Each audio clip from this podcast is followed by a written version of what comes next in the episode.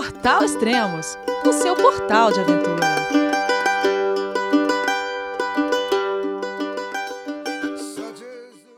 Bom dia, boa tarde, boa noite. Bem-vindo a Extremos, o seu podcast de aventura. Hoje vamos falar com o fotógrafo e aventureiro Ricardo Feres, que fez uma viagem fotográfica pela América do Sul. Tudo bom, Ricardo? Tudo bem, Elias? Joia, eu falei América do Sul aqui, mas mais ou menos o que que foi? Para onde você foi? Ah, essa viagem foi pelo Paraguai, noroeste da Argentina, um pedacinho do Chile, e aí atravessando a Bolívia e Peru inteiros, e voltando pelo norte do Brasil, por Acre, Rondônia, Mato Grosso, é, é, Minas Gerais e São Paulo. Ah, fantástico. Foi uma viagem mais fotográfica? O que foi? Qual que era a ideia da viagem? Bom, essa a ideia começou no inverno de 2022, quando eu fiquei dois meses no Peru. Eu fui para lá para fazer os principais trekkings, até gravamos um podcast. E, e, lá, durante essa viagem, eu deixei vários pontos turísticos e outros locais que eu queria conhecer de lado, porque eu estava pensando em voltar de carro para facilitar a logística e também porque não dá para conhecer tudo em uma viagem só, né? O Peru é muito grande e tem muita coisa para ver. Então, começou aí assim a ideia. E só que aí pensei, bom, já que eu vou para o Peru de carro, para chegar lá você passa pela Bolívia, na ida ou na volta, né? Então aproveitar para conhecer a Bolívia, que eu nunca tinha visitado. E já que está na Bolívia, aproveitar para dar um pulinho no Atacama, né? Eu já fui, mas antes tinha umas coisas para ver. Já que está no Atacama, por que não o Noroeste da Argentina, o Cono de Arita, que faz tempo eu queria conhecer. Quando eu fui ver, já estava com um roteiro de mais de 20 mil quilômetros. E botei um limite nisso para não passar, né? Senão daqui a pouco eu estaria em Ushuaia de novo. e a ideia era fotografar, sim, alguns pontos que eu já sabia que dariam fotos lindas, mas sem trekkings longos, só okay. trilhas de um dia ou pontos acessíveis de carro mesmo. Então foi um. O, o objetivo foi exatamente o oposto da viagem que eu fiz em 2022. Ah, legal. Então a viagem foi de carro, né? Sim, viagem toda de carro com um, um Suzuki Sierra, que é o modelo novo do Jimny. Eu tenho um Jimny, que foi que eu fiz outras viagens por Argentina e Chile, mas uma amiga, quando soube que eu ia fazer essa viagem, ela se ofereceu para ir junto. Eu falei, ok, vamos. A gente já tinha viajado junto, juntos outras vezes, a gente sempre se deu bem. E ela tinha acabado de comprar o Jimny Sierra, então estava com 2 mil quilômetros. Eu falei, ah, vamos com o seu, né? Claro. Carro novinho, automático, em vez do meu velhinho de câmbio manual, vamos com o seu. E a gente foi com o Suzuki Sierra dela. Legal, vamos amaciar esse, esse Sierra. Exatamente, amaciar e destru... meio que destruir também, né? Aquelas estradas. Bom, você acabou de revelar o porquê o nome do podcast é Sierra, né? ah, é verdade, né? Exatamente, esse é o motivo, porque foi o Sierra conhecendo os países da América do Sul. O carro tinha 2 mil quilômetros, voltou com 24 mil e rodou por ó, Brasil, Paraguai, Argentina, Chile, Bolívia. Conheceu seis países em, em dois meses. Cara, tá, tá melhor do que aquele. Lembra? Porra, nem sei se existe, deve existir na revista Quatro Rodas, que eles faziam teste. Acho que tinha até um nome disso, quando eles pegavam um carro fazer uma viagem longa. Ah, dá... tem. É o teste de 100 mil quilômetros, né? Isso. Isso. Eles botavam dois caras dirigindo um carro de noite para dar 100 mil quilômetros e, fazer, e fazendo as revisões, é verdade. Cara, pronto. Você, dá, você tem toda matéria aí, né? Serra pelos é. Andes, cara. Pois é. Se aprovar, cara, dá, dá, dá pra virar comercial isso aí. Olha, cara, é que eu, eu não tenho nenhuma vontade de fazer vídeo. Também não tenho capacidade, né? Mas justamente por não ter vontade, nunca aprendi. Mas se fizesse um, talvez daria um material muito bom para tentar vender para Suzuki. Mas não, eu não, não tenho paciência. Meu negócio é só fotografia mesmo. Cara, eu tenho vontade e não tenho capacidade. Ah, mas tendo vontade, a capacidade já te arruma, né? O problema é quando tem bronca de fazer o um negócio. Aí não dá para aprender. Eu tentei umas vezes, mas desisto depois de, sei lá, dois minutos. É, eu sou que nem você, tá? Eu, eu, eu gravo algumas coisas, mas quando eu chego, eu olho e falo, não dá para montar nada com isso. É. E outra, e às vezes vai pessoas comigo que, que filmam, eu olho assim e falo, cara, eu não tenho essa paciência, cara. Ainda mais caminhando sozinho, longa distância, eu falo, cara, eu tenho que parar e, e encenar, né? O que. Não, né? Fotografia você vai, ainda mais travessias assim, você tira no, no calor do momento. Alguns momentos, tudo bem, né? Pôr do sol, nascer do sol, alguma fotografia noturna, você perde muito, bastante tempo, mas a maioria das fotos são mais rápidas, né? Então... É, a maior parte são rápidas, algumas exigem, exigem dedicação, né? Nessa viagem, poucos pontos eu falei, vou me dedicar, porque esse ponto é importante. No resto, foi realmente assim, apareceu na frente, é bonito, então fotografo, mas senão não daria para fazer tantos países em, em tão pouco tempo, né? Não é normalmente como eu viajo, mas nessa vez essa foi a intenção. É, se for esperar a Golden Hour em todas as cenas, cenários, né? É, aí a viagem vai demorar dois anos, né? Não tem jeito. É, exatamente, cara. Fantástico. Uh, Ricardo, onde você tá agora? Eu tô em São Sebastião, litoral norte de São Paulo, que é onde eu moro. Tá, legal.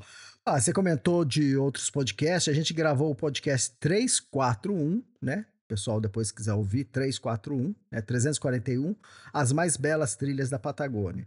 E depois nós gravamos o 373, né, 373, que é Huaraz, é, Alpamayo, é, várias montanhas que você tinha feito lá. E é muito legal esse podcast também. O, esse 341 que eu falei é o podcast da Sua Viagem à Patagônia, que acabou virando um livro fotográfico. Você ainda tem esse livro? Você está vendendo ainda? Ainda tem o livro, estou vendendo o livro. Quem tiver interesse é só entrar em contato. É um livro diferente do seu, né? O seu conta a sua história toda na Patagônia. Tem fotos também, mas é mais a sua história. O meu é o contrário. Não conta a minha história na Patagônia. É um livro de capa dura, com 30 por 30 centímetros. E de fotos. Fala só, só um, po um pouquinho de de, da história e geografia de cada, cada trilha. Só isso. Mas é um livro de fotos mesmo. Onde o pessoal te encontra? Pode me achar pelo Facebook ou Instagram. Eu tô como Fotoferes, F-O-T-O-F-E-R-E-S, ou pelo meu site, ricardoferes.com. É legal. Para quem comprou meu livro já da Patagônia, ó, complementa com o livro de fotos do, do, do Ricardo, né? Ou também, quem tiver interessado nos meus livros, né, da Patagônia, Tour Mont Blanc, Kungsleden, Rock Mountain, tenho que olhar, senão esqueço. É, Vocês podem entrar lá no extremos.com.br ou direto aqui pelo Instagram lá, extremos, você compra direto comigo ou no Mercado Livre, né? Então... É, o teu livro da Patagônia eu terminei de ler tem duas semanas e bem legal, parabéns. E para mim foi bem interessante esse livro, ao contrário dos outros, né? Porque nesse eu conheço todas as trilhas que você fez, então foi bem legal ver a sua visão dos locais em que eu tive e o que você passou. Então foi. Eu não tive que imaginar pelo menos as cenas de montanha, né? Isso tudo eu já conhecia, pude focar só na tua história mesmo. Ficou bem legal, parabéns. Cara, Bariloche, várias outras trilhas, cara. Eu pesquisando lá as trilhas no Wikiloc, eu pesquisava, olhava assim, daqui a pouco eu olhava assim, Ricardo Férez. Ricardo Férez. é, isso me lembra um cara que me escreveu pelo WhatsApp. Ele falou: Ô oh, Férez, aqui é tal. Eu, eu tô morando numa van, então eu não queria comprar seu livro porque é grande, é pesado, e eu tô sempre em movimento, mas toda a trilha na Patagônia que eu dou uma busca no Wikiloc ou no Google aparece você. Então eu preciso ter esse livro. Deixa eu comprar esse livro. Aí comprou. Muito bom. Isso é fantástico, cara. Várias trilhas que eu fiz e várias trilhas que eu não fiz, eu olhava assim, eu falava, puta, você já tinha feito assim. Eu falei, cara, que legal, cara. Muito bom, cara. Eu, eu gosto dessas, né, triangulações, né? Eu li muito livros da, da, da conquista da da Antártica, da travessia das, da Antártica, e sempre um livro conversava com o outro, que um livro falava assim, ah, o chakra, e no outro livro falava do outro cara, entende? Isso é demais, sim, cara. Sim, é, é verdade. O livro do Scott e do Amundsen, por exemplo, os dois competindo pelo polo, são muito legais de ler os dois e entender o que acontecia com cada, cada equipe. É fantástico isso. Legal, então, ó, vamos partir então. Então, que dia que você saiu para a viagem? A viagem começou dia 1 de maio de 2023 e a gente foi direto até Foz do Iguaçu, uma tacada longa. E lá, só que a gente fez foi no dia seguinte visitar o lado argentino das cataratas, que ela, minha amiga não conhecia. Então, falei, então vamos lá dar uma olhada no lado argentino. O tempo tava feio, mas enfim, para conhecer as cataratas vale a pena, né? Gostou do lado argentino? Eu já conhecia, gostei. Da outra vez que eu ah, fui, você já conhecia? Tava um dia super bonito. Mas dessa vez foi legal também. Tava tempo feio, mas mesmo assim valeu a pena.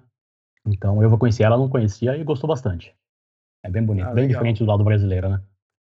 É, eu conheci também uma, uma Ford uma vez foi lançar um. Nem lembro qual carro dela, acabou me convidando. E lógico, não ia negar, né? É, é que você é chique, né? Eu tenho que pagar pra ir, mas tudo bem. É isso. A primeira vez foi numa viagem minha, né? Que aí só que eu não tá. pro lado da Argentina. E uma viagem que eu tava fazendo para para pro Chile, depois eu fui para Bolívia, mais ou menos esse roteiro que você fez. Aí depois eu fui pro Peru. E aí eu passei primeiro na, em Foz. Na verdade, eu passei em Foz. que eu comprei minha Nikon D200 lá no Paraguai. É, o, o cara trouxe e me entregou do outro lado, da, a, do lado brasileiro. E aí que começou a minha viagem, com uma Nikon zerada. Faz tempo isso. Você foi para lá para comprar a máquina e já começar a viagem? Isso. Caramba. Cara. Legal. Bom, aliás, já falando em Foz, rapidinho, acho que vale a dica, porque às vezes as pessoas perguntam, ah, vou no lado brasileiro, argentino, cada um diz que um é mais bonito que o outro. A minha opinião é que tem que ir nos dois, porque são complementares as vistas, né? Eu acho que uhum. o lado argentino tem muito mais quedas da água, mais uma variedade maior de vistas, mas o lado brasileiro, aquela passarela que você fica sob, sobre a água, Isso. de frente para a garganta do diabo, é absolutamente impressionante. Então acho que não dá para não ir é, nos dois lados, tem que, tem que ir. E é um baita de um parque brasileiro, né? A estrutura sim, é muito sim, boa, né? Sim, é muito legal, muito bonito. Muito bom. E aí, dali, foi pra, foram para onde? De lá, bom, quando eu fui outra vez para o Atacama, no Noroeste da Argentina, eu fui pela Argentina mesmo, dei a volta no Paraguai. Tá. Mas dessa vez eu pensei, pô, quer saber? Eu quero, quero entrar no Paraguai. Não tem nada de natureza lá que realmente me interesse, e é normalmente natureza o que me atrai nas viagens, né? Mas eu queria ver como é que é o país vizinho, enfim, cultura deles, conversar com eles e, obviamente, a comida, ver como é que é também. Mas quando você fala para as pessoas que você vai entrar de carro no Paraguai, Bolívia e Peru, todo mundo fala para não fazer isso porque você vai ser extorquido pelos policiais que vão é, vão inventar multa, que você vai ser assaltado, morto, cara, é, é, é, um ataque zumbi que o pessoal fala que vai sofrer, né? Isso. Do Paraguai eu até fiquei um pouco apreensivo, mas aí eu perguntei num grupo de overland, e overland são essas pessoas que dormem em van, trailer, motorhome, né? Então é gente que viaja por longos períodos. E as pessoas que me responderam nesse grupo falaram que viajaram pelo Paraguai e não tiveram problema nenhum. Eu falei, quer saber? Então, atravessar o Paraguai e ver o que, que tem por ali. E foi realmente muito tranquilo. As estradas são boas, os paraguaios são super gentis, e os policiais, né, que todo mundo dizia que eles iam me extorquir, eles viam o carro, dava para ver que era um carro estrangeiro, né, não só pela placa, mas também porque estava com um step a mais no, no bagageiro, galão de gasolina, então dá para ver que é um carro de, de turista. Olhava o carro e deixava passar. Então, um guarda mal intencionado te para e inventa um motivo, né? Mas ninguém estava nem aí. A única vez que eu fui parado pela polícia no Paraguai foi quando estava saindo de Assunção, que era domingo de manhã, e na cidade ainda eh, tinha um comando, aí me pararam e o cara mandou fazer o bafômetro e nem quis olhar o documento. Tipo, estavam pegando quem passou a noite de sábado bebendo, né? Ah. Mas foi super educado, não tive problema nenhum. É, todo mundo acho que falou que poderia acontecer alguma coisa, né? Eu acho que essas é. pessoas hum, acho que nunca tinham viajado para o Paraguai. Não, todas as pessoas que me falaram isso são pessoas que não tiveram experiência, que ouviram alguém dizer de alguém. E não é que a pessoa diz por maldade, ela realmente acredita naquilo, né? Mas sempre, ah, aconteceu com um amigo, com o primo, com o tio. Então, e quando eu fiz a primeira viagem de carro para a Argentina, eu também ouvi esses relatos absurdos de corrupção da polícia argentina. Aí fui para lá, sempre foi muito tranquilo, os policiais educados demais, brincalhões, é, enfim, nunca tive nada do que reclamar. E aí, quando você começa a conversar com a pessoa que teve o problema com o policial, você acaba, depois de um tempo, ele acaba falando: é, não, é porque eu estava acima da velocidade, daí ele me parou e exigiu dinheiro, entendeu? Então, sempre sempre estão fazendo algo errado também, né? Não que isso justifique corrupção policial, óbvio que não. Mas Sim. se você vai lá com todos os documentos necessários, os equipamentos do carro que são necessários, e ainda mais falando em espanhol, ah, não te enchem, viu? Já é a eu ver, terceira viagem longa que eu fiz pela América do Sul e nunca tive um problema sequer. Cara, é... sempre nessas viagens para América do Sul, quando eu consultava, isso 20 anos atrás, né? Sempre tinha essa lenda, ah, é, né, o, os guardas, né, drogas, não sei o quê. Cara, mas eu não sei se acho que eu parei de, de perguntar para as pessoas e comecei a só ir, mas eu nunca mais ouvi isso. mas eu acho que eu parei de perguntar para as pessoas, ah, será que dá, se não dá? Sim, exatamente. E é interessante. É melhor você... descobrir por conta própria, né? Exatamente. É interessante que você agora, é, perguntando para algumas pessoas, eh, você voltou a ouvir, né? Você ouviu exatamente a mesma coisa que a gente ouvia 20, 25 anos atrás, né? Não exatamente, é. é. É, foi exatamente isso. Na verdade, eu nem perguntava, né? Eu fui perguntar só para ter uma ideia se o que falava é verdade, porque eu só comentava que eu ia fazer a viagem. Então, e aí as pessoas já vinham avisar para não fazer, porque ia acontecer todo tipo de tragédia. E até agradeço as dicas, porque ninguém falou por maldade ou por inveja para não fazer a viagem, não era nada disso. Mas é que realmente a gente tem que contar o que acontece com a gente, porque quando começa esse telefone sem fio de ouvir de um lugar e de outro, acaba, acaba aumentando a história sempre, né? Lógico, e outra, com certeza deve ter coisas que acontecem realmente, mas é, não é tanto quanto, né, eles acabam Exato. Não, claro, lógico que tem policial corrupto em todos esses países, óbvio. Em todos os países deve ter policial corrupto, mas a, a quantidade é pequena, então fica dentro da lei, fala a língua deles e, e, e vai sem medo. Porque aqui é, no Brasil também tem, então você não deixa de viajar no Brasil por causa disso, né? Exato. Se você for ficar escutando as coisas que acontecem no Rio, em São Paulo, você, não, você nunca Exato. vai, né? Exato. Mais, mais tranquilo. E aí, depois dali do Paraguai? Bom, bom lá no Paraguai, é, vale dizer só o que a gente viu, né? Que eu não fui atrás de coisas de natureza, porque o mais interessante do Paraguai seria a parte pequena do Pantanal que eles têm, mas como já ia no Pantanal do Mato Grosso, eu falei, não, deixa, só conhecer as cidades.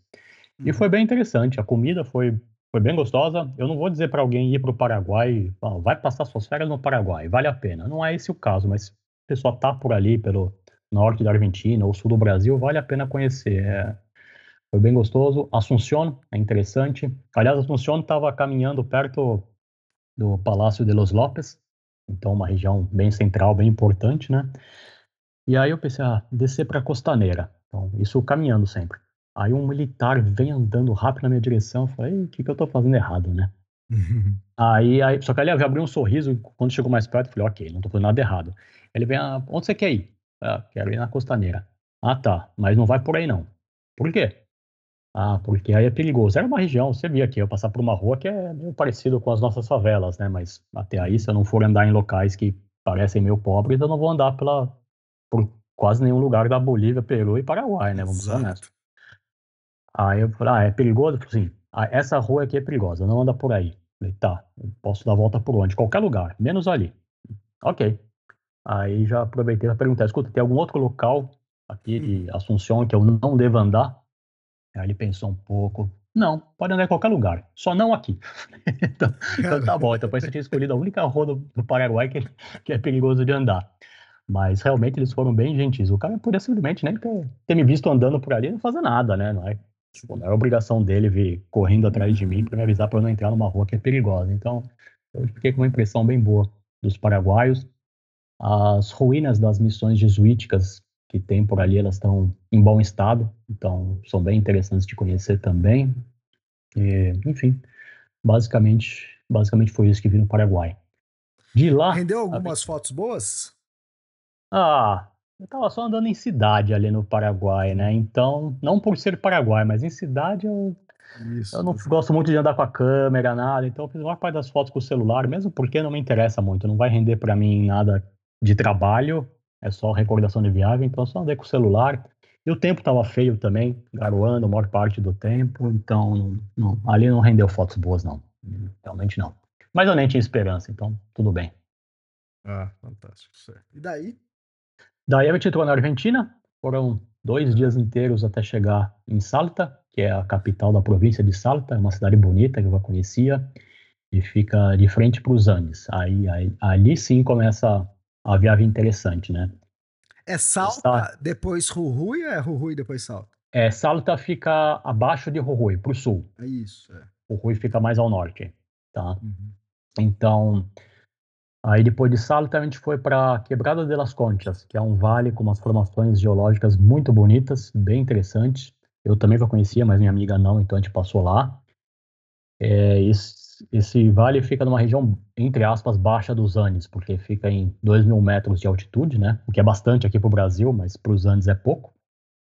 E foi interessante ver o quanto aumentou o turismo. Eu tinha ido para lá, deixa eu ver, 11 ou 12 anos atrás.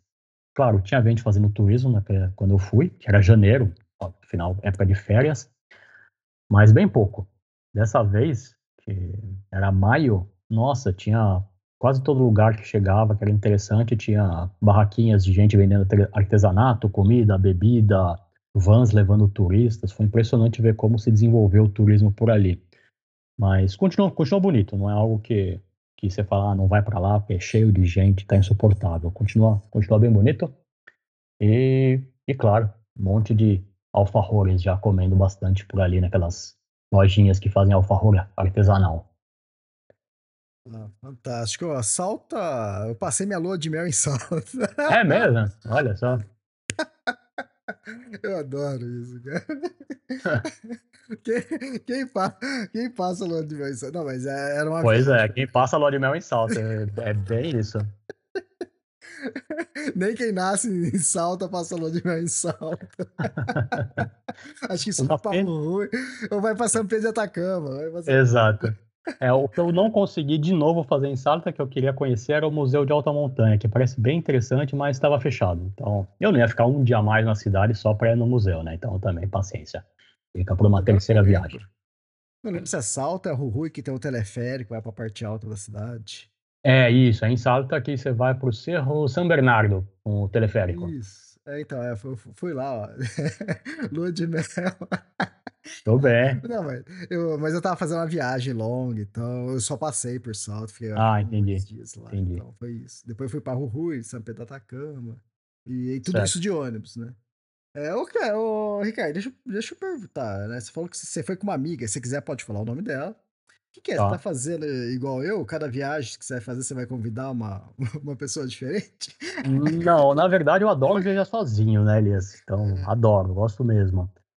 Mas como essa amiga, a gente já tinha feito outras viagens e ela estava com tempo livre e se ofereceu, eu falei, ok, vamos viajar juntos sim. Mas não, não pretendo cada vez convidar uma pessoa, mesmo porque é, eu não sou muito fácil não, cara. Pouca gente vai aguentar viajar com as minhas manias.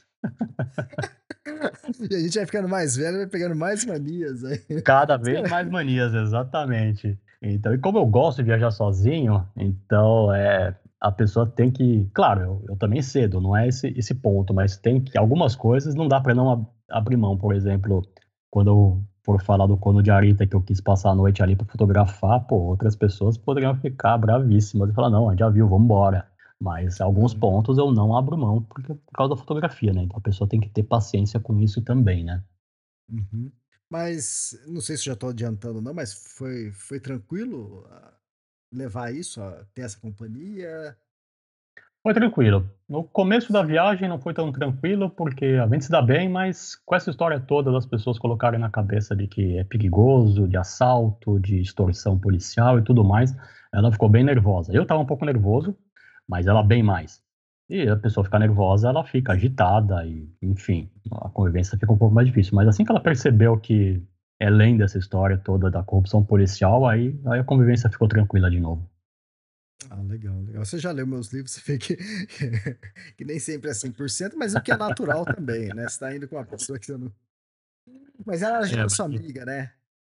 Mas você é radical, né? Você vai viajar com uma pessoa que você nunca viu na vida, cara. É outro nível. Eu, eu, se eu nunca vi a pessoa na vida, eu não vou nem no bar com ela, entendeu? Eu tô fora. É, é, mas faz parte isso. Vamos mudar de assunto, vai.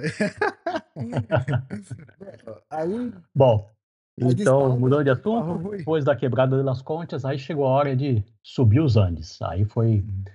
Quebrada das Conchas é muito bonita. A pessoa que nunca viu aquele tipo de paisagem se impressiona, que nem minha amiga se impressionou, igual eu me impressionei na primeira vez que eu fui para lá.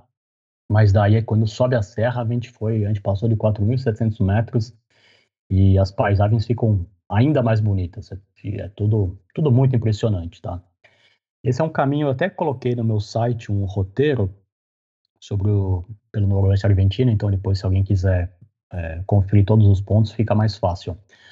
Mas, enfim, a gente foi até um ponto mais ao sul dessa viagem, né? E a gente vira pro, pro lado oeste e começa a, a subir os Andes, vai até 4.700 metros, entra no salar de Antofagasta, que tem a vila, que se chama Antofaixa também, e diversos outros pontos são muito bonitos, nem a Laguna Verde, que é uma daquelas lagunas bastante salgadas, tem o Salar de Arensaro, que é onde fica o Cono de Arita, que para mim era um dos pontos mais importantes da viagem, tá?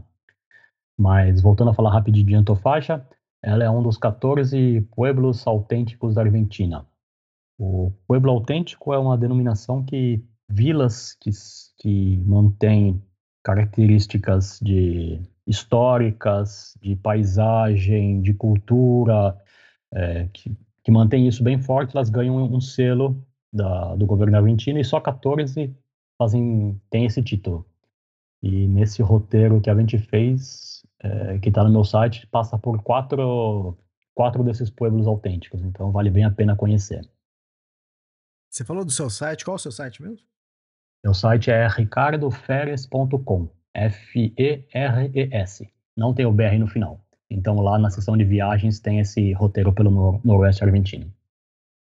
Ah, fantástico. Não, não conhecia essa região, não. Legal. Daí e, foi bom, Atacama. Aí, no fim desse dia, a gente chegou no Cono de Arita, que o Cono de Arita, se procurar na internet, as pessoas falam que é uma pirâmide e tal. Não é uma pirâmide porque é, é, ela não tem as paredes de uma pirâmide, né? Hum. Ele, ele é um cone mesmo, só que bastante simétrico. Então, e ele fica no Salar de Arissaro, então em volta dele é uma planície, um planalto, né? E não tem nada, nenhuma montanha que dispute atenção. Então ele é lindíssimo. E de manhã e no fim do dia, ele parece um relógio de sol, porque a sombra dele fica bem alongada. E eu queria fotografar com o drone tanto de tarde quanto é, de manhã. Só que lá não tem lugar para dormir, né? Então a gente foi preparado para acampar. Aí, quando começou a escurecer, a gente parado ali no mirante, em frente ao cono, para uma picape. Aí, eu, um, do, um, dos caras que estava na picape falou assim: Vou acampar? E aí eu pensei, pô, não sei se é permitido ou não, né? Vou disfarçar. Aí eu falei: Vou fazer umas fotos noturnas, depois a gente vai para Tolar Grande. É, Tolar Grande é uma vila que fica, sei lá, acho uns 80 quilômetros de lá. Aí ele falou: Ah, eu sou da mineradora que fica ali em frente. A gente tem um espaço, se vocês quiserem acampar lá, é só aparecer. Eu me surpreendi, né? Ah, obrigado, bom saber. Mas eu só tenho que chegar na entrada da mineradora e falar que, que vou acampar, vão me deixar entrar. Aí eu falei, ah, fala que o chefe te autorizou. Aliás, a gente tem um dormitório para os motoristas. Se vocês quiserem usar também, leva saco de dormir, pode dormir numa cama tranquilamente. Falei, uau, eh, obrigado pela receptividade, né? E ainda ele completou falando que, ó, se vocês me derem certeza que vão, eu mando preparar jantar para vocês. Vê se tá pode, né? Simplesmente tô ali parado, o cara ofereceu quarto, jantar, entendeu? Os argentinos são, são muito muito hospitaleiros, sempre, sempre me dei muito bem com os argentinos, né? Aí o olho da minha amiga brilhou, né? Falei, nossa, em vez de dormir nesse frio numa barraca, vou dormir numa cama e vou ter comida quente. Delícia. Mas a gente acabou acampando. Ah, sério, cara? Já tava na expectativa aqui, mano. Eu fiquei curioso para saber como seria, Elias, mas o que eu fiquei pensando é, primeiro, a mineradora funciona a noite toda, então talvez tivesse movimento de gente entrando e saindo ali toda noite. Uhum. Aí você não dorme direito.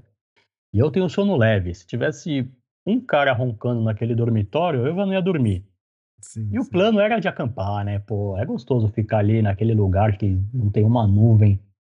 Aí a gente acabou acampando, fez um frio desgraçado, mas valeu a pena, valeu a pena. Acordar, acordar no meio do salário de Arissaro foi, foi bem gostoso. Mais do que dormir lá na, no conforto da mineradora. Hum, fantástico. É, é tudo, tudo da história, né? É verdade, sempre dá. Aí, bom, e aí na manhã seguinte, ah, foi sensacional. As fotos que eu fiz com o drone ficaram realmente incríveis, então valeu a pena ter dormido lá. Para minha amiga, não sei, né? Tá, é fotógrafa, mas enfim, a gente tá junto, não tem jeito. E desculpa, não ouvi que você falou, cortou. É, é... Que drone que você tá usando?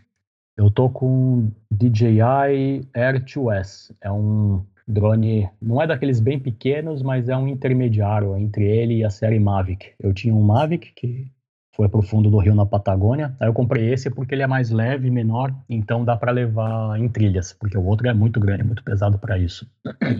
Ah, legal, legal.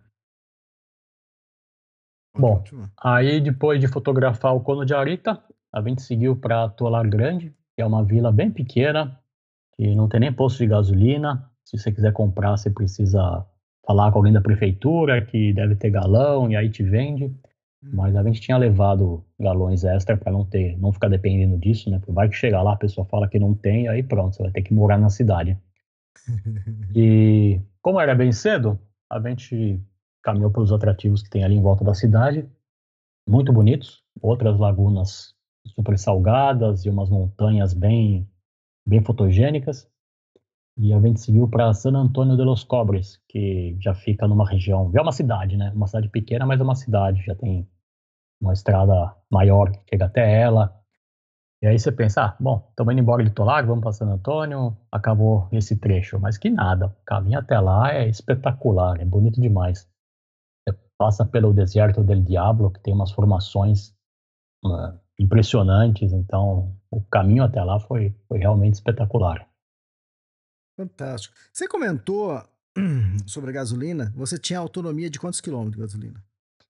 Olha, o, o Sierra tem tanque de 40 litros, é pouco, e a gente estava levando 20 litros a mais nesse ponto. Depois minha amiga comprou mais um tanque e a gente passou a ter 40 litros.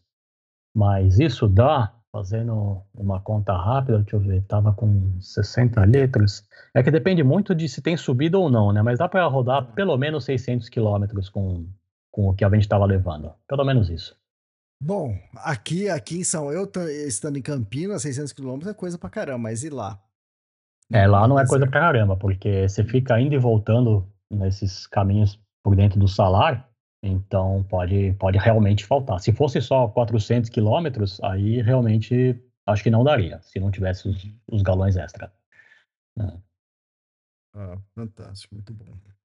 Tá. E aí? Aí em San Antônio de los Cobres, aí a gente resolveu comer uma comida boa. Fomos no é. melhor restaurante da cidade, realmente estava muito bom. A gente comeu dois pratos de lhama que Vegetarianos veganos, me desculpem, mas estava uma delícia. pois é, as lhamas são bonitinhas e gostosinhas também, vale, vale a pena. É, e aí a gente foi no outro dia para Salinas Grandes, que é um dos maiores salários do mundo, acho que é o segundo maior da Argentina. E de lá a gente seguiu para mais um pueblo autêntico chamado Alafarcito. E por fim a gente dormiu perto da fronteira com o Chile. Em Salinas Grandes, apesar de ser um salário bem grande, é, é legal de ver, porque a estrada vai passar pelo meio do salário, então você não vai ter como não ver, mas não é como o Uni, que você pode pegar o carro e dirigir onde você tá. quiser. Como eles ainda estão traindo sal lá, é, se você quiser entrar no salário, você precisa contratar um guia para entrar de carro. Ou você paga, eu não lembro quanto foi, mas tipo, 5 reais, bem barato, para caminhar em uma área demarcada ali perto da estrada. Então a gente fez só esse passeiozinho a pé e seguimos para a fronteira fronteira do Chile para dormir e entrar bem cedo já no Chile. Vem cá, você. Eu não sei a altura, eu preciso abrir o mapa aqui, mas você está muito longe de, de São Pedro de Atacama aí? Não, não, tá na mesma, praticamente a mesma latitude de São Pedro de Atacama. Tá. Porque depois você vai para oeste para chegar em São Pedro, que é onde a gente foi já no dia seguinte. Ah, legal, então pode, pode, pode continuar. Tá, então, no outro dia a gente entrou uh, no Chile. Mas antes de ir para São Pedro, tem, tem algumas formações bem interessantes no caminho. Algumas é, se chamam é, Monjas de la Pacana e ficam bem ao lado da estrada, então é bem fácil de ver. Mas para quem tem um 4x4, vale a pena é, seguir para os Monjas Blancos. E, se alguém quiser ir para lá, dá uma busca no Wikiloc ou me escreve que eu passo o caminho, porque não tem estrada de verdade. Você tem que ter 4x4, você vai andando por é, pelo areal até chegar nessas formações. E são bonitas, não sei, não sei dizer são mais bonitas do que os Monres de La Pacana que ficam lado da estrada, mas é mais gostoso porque você está isolado, né? Não tem ninguém, então você tem toda todo aquele visual só para você, então vale bem a pena. E de lá a gente seguiu para São Pedro de Atacama, onde a gente ficou, ficou três dias só. Como eu vou conhecer quase tudo, a gente ficou esse tempo porque era o tempo para minha amiga ir nos pontos principais, né? E de lá a gente seguir para Bolívia. Sua amiga gostou de São Pedro? Tá gostou, gostou particularmente. Ah, não como não gostar, né? É. Uhum. Eu, eu gosto também, acho muito bonito. Eu honestamente, eu prefiro o lado argentino, que é o noroeste da Argentina, porque tem menos turismo, né? Então é mais um pouco mais autêntico, mas as paisagens são diferentes, então não dá para não dá para dizer qual lado é mais bonito, porque são um pouco diferentes. Acho que vale, vale conhecer os dois, mas sem dúvida, se a pessoa quer algo mais estruturado, vale mais a pena ir para São Pedro. Se quer algo mais autêntico, mais selvagem, vale ir para o noroeste da Argentina, que é, que é bem menos estruturado e menos, menos visitado pelos turistas. Fantástico. É, São Pedro de Atacama já fui três vezes, né? Duas vezes eu fui estilo mochilão, né? Ficando na, naquelas piores pousadas. Aí a terceira vez, e, um, e numa dessas vezes estava em lua de mel, tá? Uau. Aí na terceira vez é, a Ford me, me chamou mais uma vez. Dessa vez eles iam lançar um caminhão, né? Tudo a ver é, chamar o Extremos para ir, né? Para um lançamento de um caminhão no Atacama. Aí eu, eu, eu, falei com a, com, a, pessoa, que era meu contato, falei, não, mas o que, que tem a ver? Ela falou, não, não, Elias, é, é que a Atacama, é, o, o visual lembra. Eu falei, pô, lógico que eu vou, né? É, tá fiquei, ótimo, né? Fiquei... Você de caminhão, mas se estão te levando pra lá, por que não, né? Eu vou dirigir? Eu perguntei. eu já dirigi, eu já dirigi. Meu pai tinha caminhão, eu dirigi. Ah, é? Ah, que legal. Mas era 608, não era aquele estavam lançando, era um grandão. Ah, tá. E, mas foi a oportunidade de eu ficar em. É, no hotel cinco estrelas lá, né? Que, putz, cara. Hotel não, né? É, porque não é hotel, né? Porque uhum. a estrutura é tudo estilo de Adobe, tudo. Só que, pô, espetacular. A experiência fantástica. E eu nunca iria lá, com as minhas condições, é, ficar num lugar desse. Mas também vale a pena. Para quem tem condições, puxa, não, vale a pena. O, pa, é. o, passeio fica mais legal, é. São Pedro de Atacama fica mais bonito ainda. Não, sem dúvida. Não, se a pessoa tem condição de, de pagar um bom hotel, vale muito a pena, não tenho a menor dúvida. Eu fiquei, claro, numa pousaria bem simples, porque o São Pedro tá bem caro, tá bem mais caro do que quando eu fui, ó, 11 anos atrás. E então, ainda mais fazer uma viagem de três meses, não dá pra ficar gastando muito, né? Bom, eu não posso, né? Tem quem possa. É, no meu então, caso. E... Exato. E continua gostoso é, as noites lá, os restaurantes, as comidas, porque restaurantes lá eu sempre gostei, porque o que eu entendi, né, de São Pedro da Atacama, ele é um imã, né? Então todo mundo que tá fazendo a volta ao mundo, viajando, eles costumam parar e ficar lá um tempo. E, e muitos franceses acabam ficando em São Pedro da Atacama e acabam virando chefe de cozinha. Aí você vai lá nos restaurantes, pô, os pratos são espetaculares. É, eu comi dois restaurantes, acho. É, um deles eu comi Reggiana, que é um prato que é, não tem nada demais, na verdade, mas eu comi da outra vez e gostei. É típico deles, mas dá para fazer aqui no Brasil tranquilamente, porque é batata frita, linguiça frita, deixa eu ver, frango frito, cebola frita, um monte de coisa frita, vem tudo misturado numa montanha de comida, cara. Então, para um final de dia que eu tô morrendo de fome, aquilo ali cai muito bem. E num outro restaurante, a comida tava boa, mas eu não lembro o que, que foi que eu comi, pra falar bem a verdade. Teria que dar uma olhada nas anotações. Mas sim, tava, tava gostoso. Ah, legal. E o que, que sua amiga fez interessante em São Pedro? Ah, foi pra Laguna Baltinate, que é uma das lagunas salgadas, né? Ela queria ir na Laguna Serra, que é a mais famosa, mas no dia que ela ia estava fechada. E a gente foi nos geysers, também são bem bonitos. Você vai lá de madrugada para ver toda a fumarola saindo, é interessante. Foi pro Monres de la Pacana, Monres Blancos e. Ah, ela foi também pro é, Valle de la Luna. Isso. E esse eu não fui. E acho Mas que foi isso. Foi. Mas você já foi. É, esse já fui, é. Não fui dessa vez porque, não, não quero ir lá de novo, não quero gastar de novo para ir no local que já conheço, tô fora. Então, não sei o que eu fiquei fazendo, nem lembro. Ah, lembro, sim. Eu fui pela estrada perto do, do vale e aí eu fiquei fazendo fotos com o drone daquela região. Sim, foi isso. Ah, tá. Mas ali no Vale, vale da Lua, ali, você, o Vale da, da Morte, de Marte, não sei o que você também chama, você consegue de 4x4 lá, não consegue? No Vale da Lua não pode entrar, você só pode entrar a pé. Ah, tá no outro, acho que é, acho que é isso, Vale da Morte. É, esse, esse acho que daria, sim. Mas eu fui isso na outra viagem e, na verdade, não me interessou em nada, entendeu? É mais um local para quem quiser fazer sandboard e, e não achei interessante. Então, dessa vez eu só fui fazer umas fotos aéreas do, do Vale da Lua. E depois de São Pedro foram para onde? Aí chegou a hora de entrar na Bolívia, né? Aí a gente segue, pega a estrada sentido Argentina e aí pega outra estrada para entrar pelo sul da Bolívia. Esse seria um dos pontos mais interessantes da viagem, que é a Reserva Nacional de Fauna Andina Eduardo Avaroa, mais conhecida só como Eduardo Avaroa. É um local realmente muito bonito, mas uma dica para quem for de carro é tem que chegar cedo na, na fronteira, porque a gente chegou 10 minutos antes das 8, que é quando abre, e já tinha oito vans na nossa frente. Hum. Você imagina que cada van tem, sei lá, 10 a 12 pessoas? Então a gente ficou lá uma hora e meia até conseguir atravessar. E aí, quando você atravessa, entra na Bolívia, a segunda dica e mais importante é para preencher corretamente o Civetur. Esse Civetur é uma autorização para o veículo entrar na Bolívia, tá? É algo que não tem nos outros países, não é o seguro obrigatório, nada disso. É que é assim, se você entrar na Bolívia sem o Civetur, é, você não vai tomar uma multa. A punição para isso é a perda do veículo. Ele passa a fazer parte do governo boliviano. E o que carro isso? vai a leilão em poucos dias. Então você perde o carro se você não tiver isso. Isso, tá? cara, tá? que absurdo. É, então tem até um aviso no site do Itamaraty, ou seja, é algo oficial do governo brasileiro, porque muitos brasileiros que vão pelo Mato Grosso do Sul chegam na fronteira, lá falam que eles não têm o Civetur lá, que tem que preencher em Santa Cruz de la Sierra. A pessoa vai para Santa Cruz, só que no meio do caminho é parado pela polícia e perde o carro. E legalmente não tem o que fazer, porque é a lei. É, enfim, é sacanagem, né? Porque se o cara fala faz em Santa Cruz e você pegou antes, é sacanagem, mas o governo vai fazer o quê, né?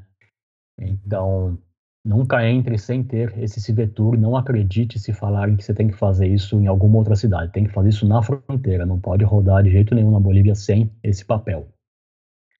Aí o agente da aduana preencheu o Civetur para mim, e eu, sem querer ofender, né, eu perguntei de um, tipo, como procedo com a polícia, se eu tiver que pagar uma multa, não quero tomar, mas se eu tomar, como eu faço, né? Só para me proteger da, dessas, de, dos relatos que as pessoas falam do policial querer cobrar multa na hora.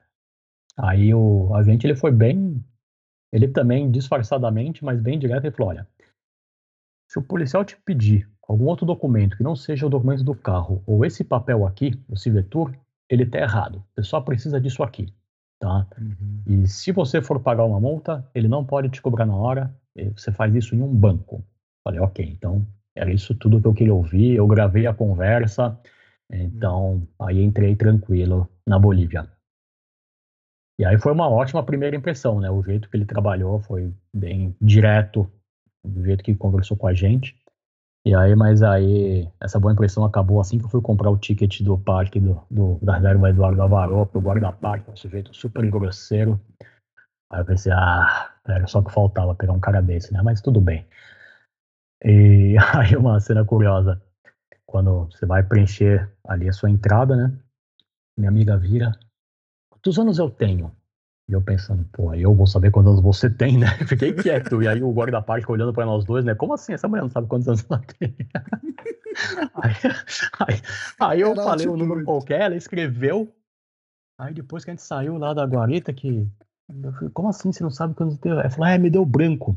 Ela, ela tava meio esquisita aquele dia mesmo, né? Tanto que depois a gente foi, foi, foi medir e tava com febre. Então tava com, com algum problema. A gente não sabe o que, né? Mas, perguntando quantos anos eu tenho na frente do guarda-parque foi, foi, foi bem estranho. Cômico, cara. Mas é altitude, é. altitude, ela, isso acontece. Ah, mas febre? Acho que não dá febre, né? Ele ficou com febre por mais de um dia. Eu acho que devia estar é. tá com, sei lá, gripe, covid, resfriado, qualquer coisa assim, porque tava super fraca também. Ah, então, é. tinha. Acho que tinha alguma. E a gente estava na altitude já tem tempo, né? Porque a gente estava pelo menos uma semana rodando a mais de 4 mil metros. Então, a gente já tinha se aclimatado. Enfim, a gente em Eduardo Avarô tem alguns pontos super bonitos, por exemplo, a Laguna Verde, que fica bem no comecinho do, do da reserva, e atrás fica o vulcão Licancabur, né, que é a fronteira com o Chile. A gente rodou por umas lagunas que tinham muitos flamingos também, foi super bonito. A ideia era acampar dentro da reserva, mas como ela não estava bem, a gente arrumou uma pousadinha super simples na frente de uma laguna para dormir. E dia seguinte, ainda no Eduardo Avaró, a gente foi para a Laguna Colorada, que é um, uma, uma laguna cor de meio de, de meio vermelha, meio não sei dizer, não é cor de lama, é um vermelho bem forte, com muito, muito flamingo. Então foi bem legal, rendeu umas fotos bem bonitas. E depois para Árvore de Pedra, que é uma pedra que se parece com uma árvore. E aí foi onde um campesino tentou, tentou abocanhar um dinheiro meu, né? Porque. oh, a Árvore Oi. de Pedra vai estar vai tá no primeiro capítulo do meu próximo livro. É mesmo? É ah, que legal. É, é só um spoiler. Muito bem. Do, do livro aí... da Alpina eu chego a comentar. Legal. Enfim, aí eu, eu parei o carro, tipo, sabe, no chão tinha um monte de pedrinhas demarcando para onde para você não chegar muito perto muito perto do, da árvore de pedra, né, com o carro. Então eu estacionei ali e fui andando para perto fotografar. Aí eu olhei para trás e tinha um campesino andando super rápido na minha direção. Falei, ah, coisa boa não é, né? Porque uhum. sinal, se o cara quer só conversar, ele não vem andando naquela velocidade. Aí ele chega falando alto que por que eu estacionei aí, que não tem, tem que parar ali. Aí ele apontou um lugar, eu vi lá, tinha um local demarcado no chão com pedrinhas também para você parar dentro daqueles pontos, entendeu? É, como é que eu vou saber? Eu parei aqui porque tinha essas pedrinhas para eu ir para frente. Eu parei. Não, mas é lá, tem que tirar. Eu falei, sim, relaxa, eu vou tirar. Não, mas agora você tem que me pagar sem. É, boliviano. Eu falei, não, mas não vou pagar mesmo. Não, mas tem que pagar. Eu falei, mas não vou pagar. Esquece, eu vou tirar o carro e não vou pagar. Aí nisso chega outro carro e para também num local que não é permitido, porque estava realmente mal feito o negócio. Possivelmente de propósito. Ele deve fazer isso com todo mundo para tentar um dinheiro, né? Mas não, não paguei nada. Fui lá, fotografei a árvore de pedra, meio de mau humor, né? Porque por causa dessa situação, mas tudo bem.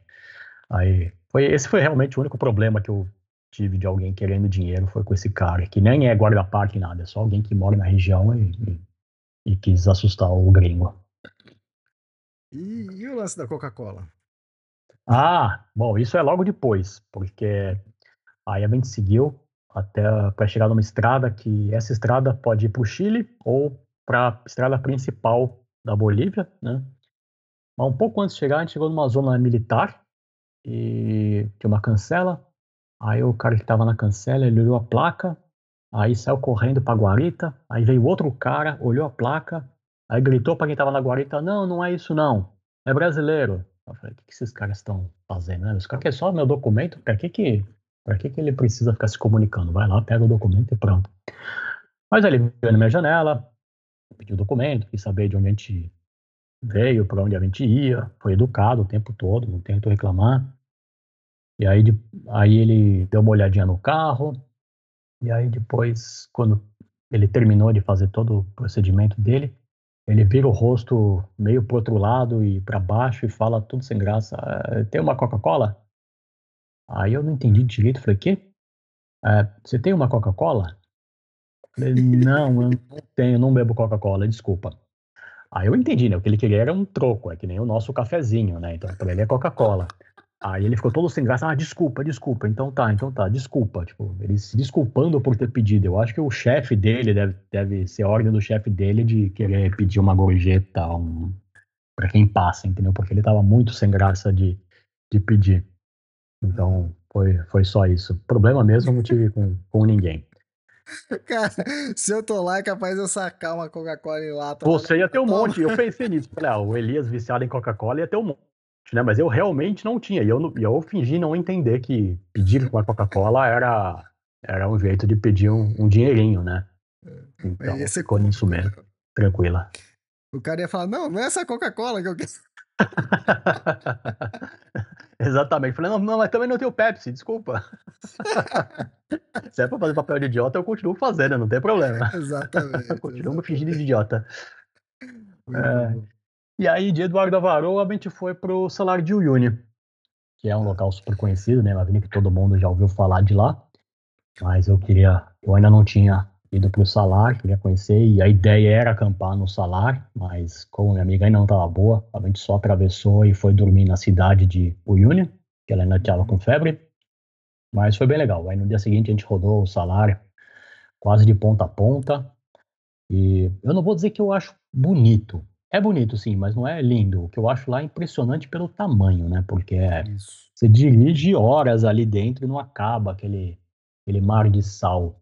Eu fiz uma foto com o drone, eu subi o drone 500 metros, fotografei do meio pro oeste, então é praticamente tudo branco, parece que a foto tá até com o sensor quebrado e só um pontinho bem pequenininho do carro lá embaixo. Ficou, ficou realmente impressionante, mas não dá para entender o que, que é aquela foto se não tiver uma boa legenda.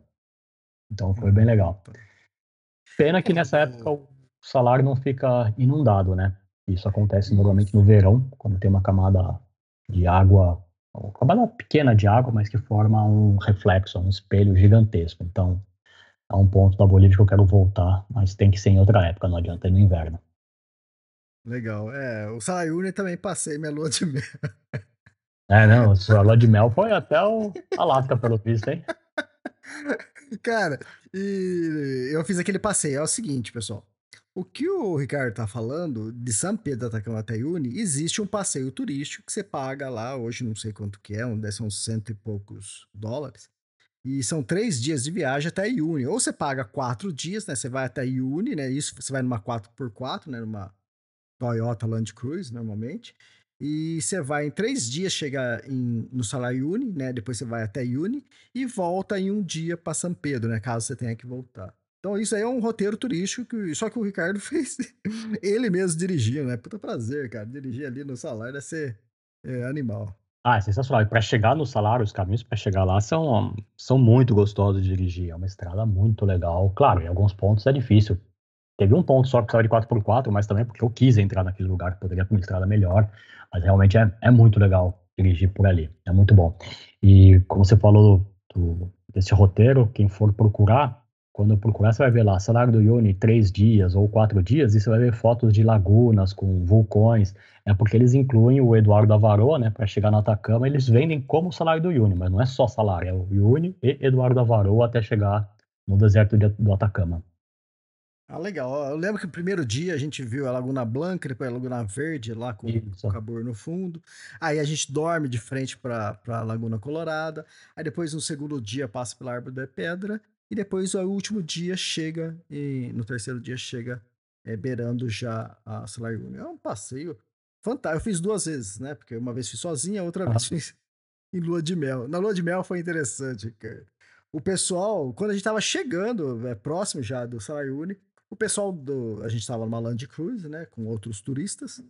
E o pessoal descobriu que a gente estava em lua de mel. Aí o motorista falou: Ah, lua de mel? Então pode deixar, vocês vão dormir num quarto só para vocês dois. Falei, pô, maravilha, Olha. é hoje. É hoje, né? Aí acontece, cara. Era, era julho também, né? E, e frio pra caramba. E a água tava congelada e não tinha banho. Nossa no chuveiro porque a água estava congelada no cano. Então não adiantou nada o, quarto. não foi hoje. é, hoje sim, hoje sim, hoje não.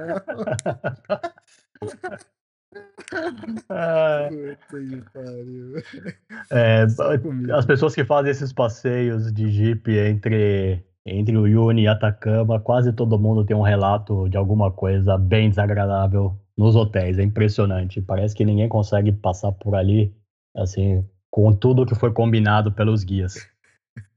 Você chegou a dormir em hotel de sol? Não, não dormi no, no hotel de sol. Fiquei na cidade mesmo, num hotel comum. Legal. E de Uyuni foram para onde? De Uyuni, a gente, bom, a ideia era ir para dormir em Sucre, que eu tinha visto já que é uma cidade bem bonita, e no caminho fica Potosí. Então a gente foi para Potosí para poder abastecer porque o que a gente tinha colocado nos galões a gente gastou todo nesse, nessa volta por Eduardo Avaroa e o Yuni, né? Mas chegando em Potosí começaram os problemas, porque é assim, a gasolina na Bolívia, bom, o combustível em geral ele é subsidiado. A gasolina, convertendo para o real, se um boliviano comprar, custava na época R$ 3,74. Uhum. Mas um estrangeiro não paga o preço subsidiado, paga o preço cheio, que é de R$ 9,75. Tudo bem, é caro pra caramba, mas é o preço deles. Beleza, a gente paga, né? O problema é arrumar um posto de gasolina que te venda essa gasolina, entendeu? No primeiro que eu cheguei, eu falei, ah, não vendo para estrangeiro. No segundo que eu cheguei, mesma coisa. porque eles precisam ter um sistema do governo para colocar a placa do carro e, e cobrar o preço cheio, entendeu? Ou, claro, ele pode simplesmente vender gasolina como se fosse um boliviano também, né? Não muda nada. Mas no terceiro que eu cheguei, a mulher falou: Ah, eu não vendo para estrangeiro. Eu falei: Escuta, é o terceiro posto que eu paro, vocês não vendem para estrangeiro, eu vou ter que dormir aqui, vou ter que morar em Potosí, porque eu tenho que ir embora, eu tenho que ir para Açúcar. Onde eu consigo gasolina? Aí um dos caras que estava na fila, porque lá eles fazem filas enormes, não só para abastecer carro, mas principalmente porque eles querem abastecer os galões de combustível, que depois eles vão revender, eles compram subsidiado para depois revender, né?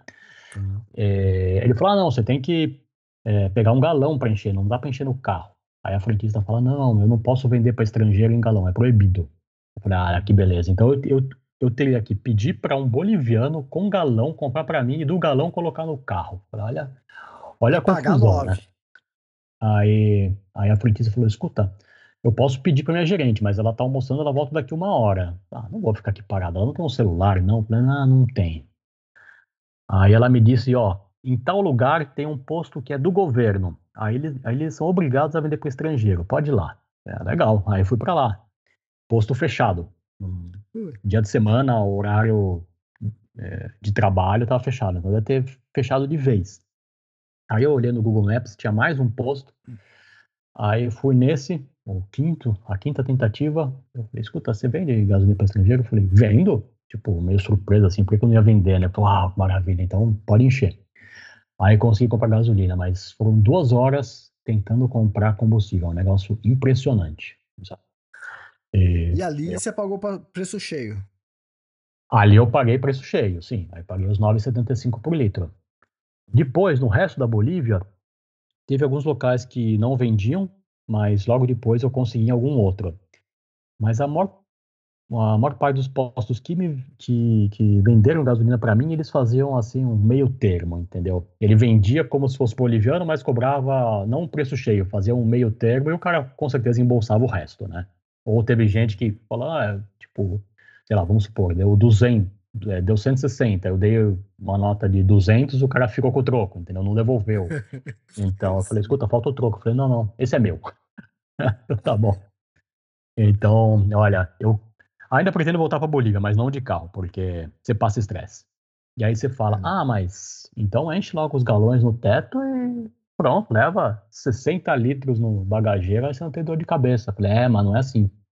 Por exemplo, adiantando um pouco a história, quando eu saí da balsa no Lago Titicaca, veio um sujeito com roupa que nem, que nem eu tava, né? Fez sinal para eu parar, eu achei que fosse me oferecer alguma coisa, né? passeio, mas eu parei, tudo bem.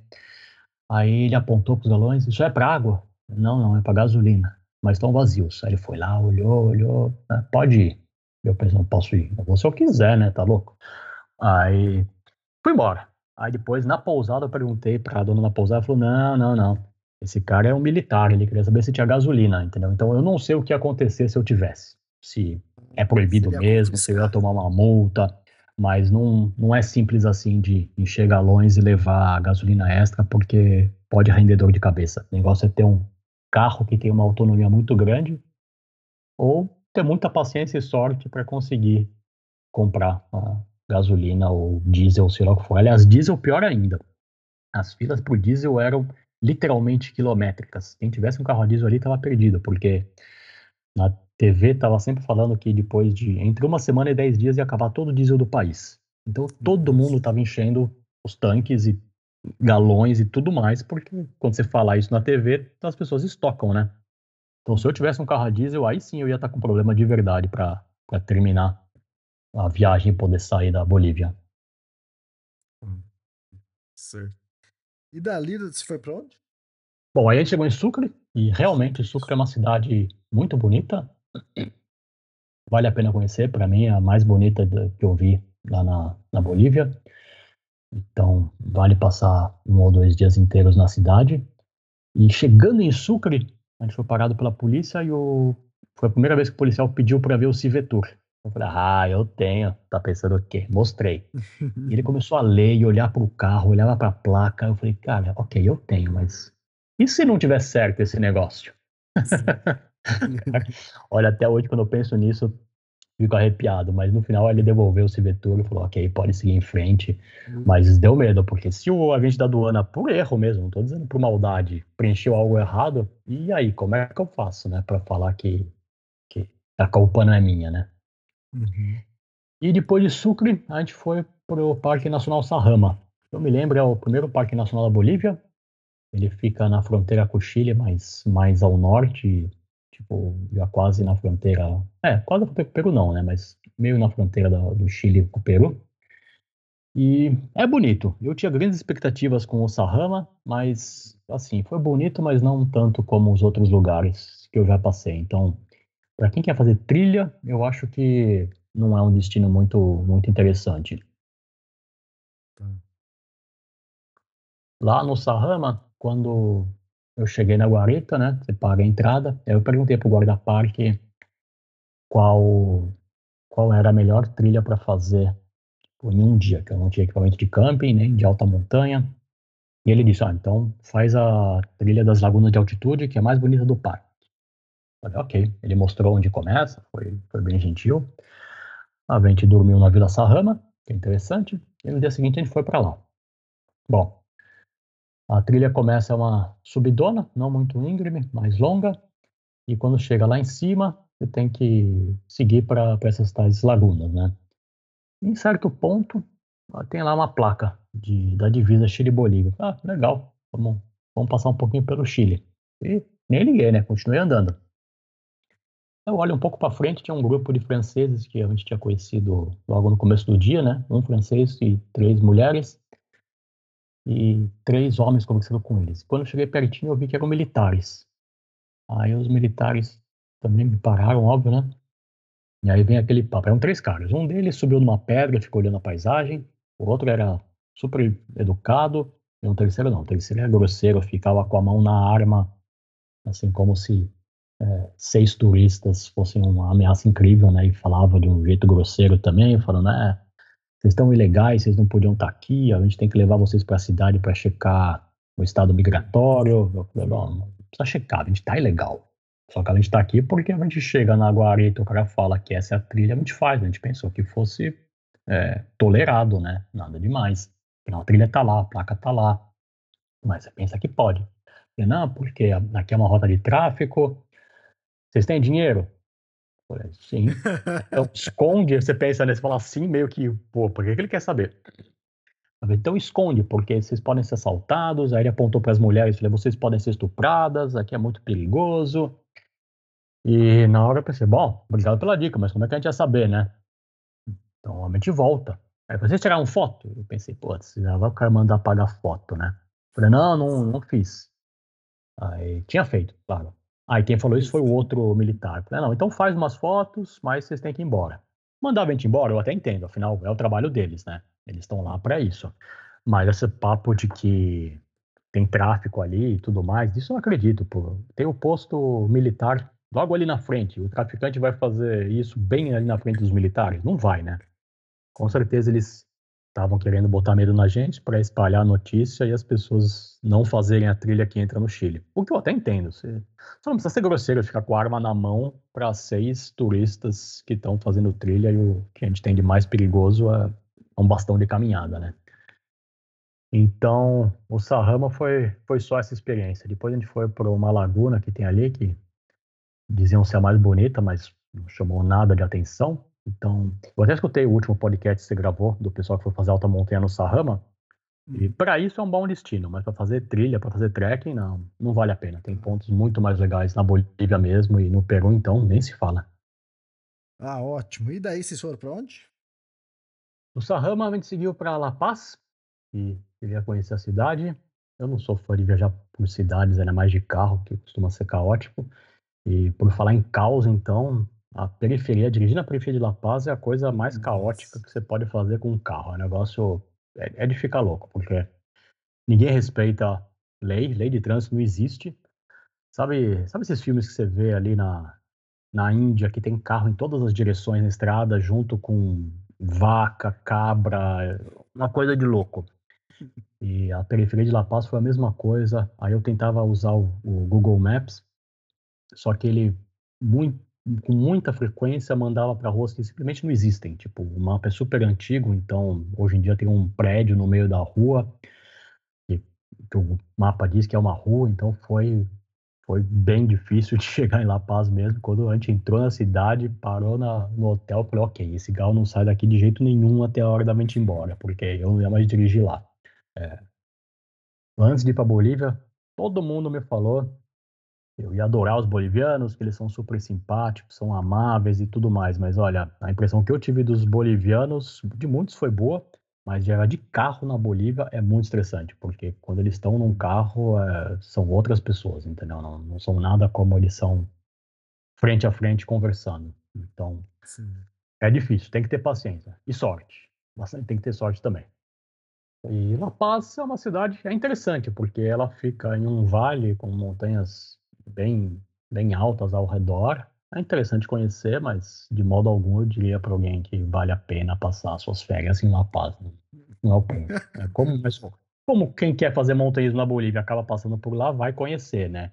Mas não, não, não é uma cidade grande coisa. Sucre, sim. Sucre é uma cidade, como eu disse antes, realmente bem bonita, que vale, vale muito a pena conhecer. Sucre é que as construções, as casas são tudo branquinhas? Ah, tem algumas casas brancas, mas não, ah, você não está confundindo com a Arequipa, no Peru? Hum, acho que não. Será que Sucre também tem muitas construções brancas? Não me lembro de ter visto, não. Depois, do lado do Sucre, que é, é, que, que é? Do lado de Sucre? É, a outra cidade. Não sei, eu, é. antes de Sucre eu fui para Potosí. Ih, Potosí, né? Agora não sei se é Sucre ou Potosí, que eu lembro que é, em Potosí tinha umas construções brancas, sim, mas não lembro de, de ser muita coisa. É, até estou digitando tá, Cidade tá, Branca na Bolívia para ver se é uma das duas, porque não. É, não, é Sucre mesmo que tá falando. Cidade Branca da Bolívia. É, mas eu não reparei de ser, ter muitas construções de branco, não, mas é muito bonita.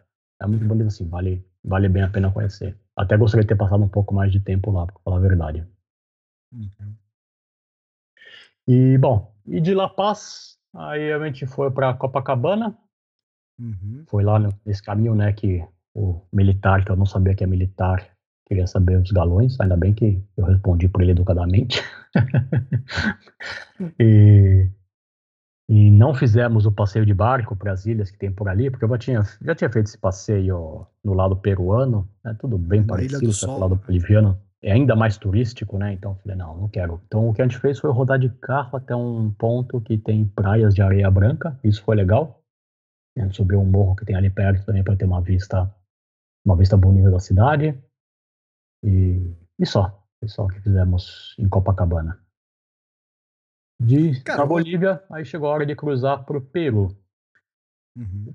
O Peru, para entrar de carro, tem uma coisa chata, porque você precisa ter o SOT, S-O-A-T, é o seguro para terceiros que é obrigatório comprar, mas ao contrário dos outros países, como Chile, Argentina, Paraguai, você não consegue comprar isso pela internet antes de chegar no país. Você tem que comprar estando dentro do país.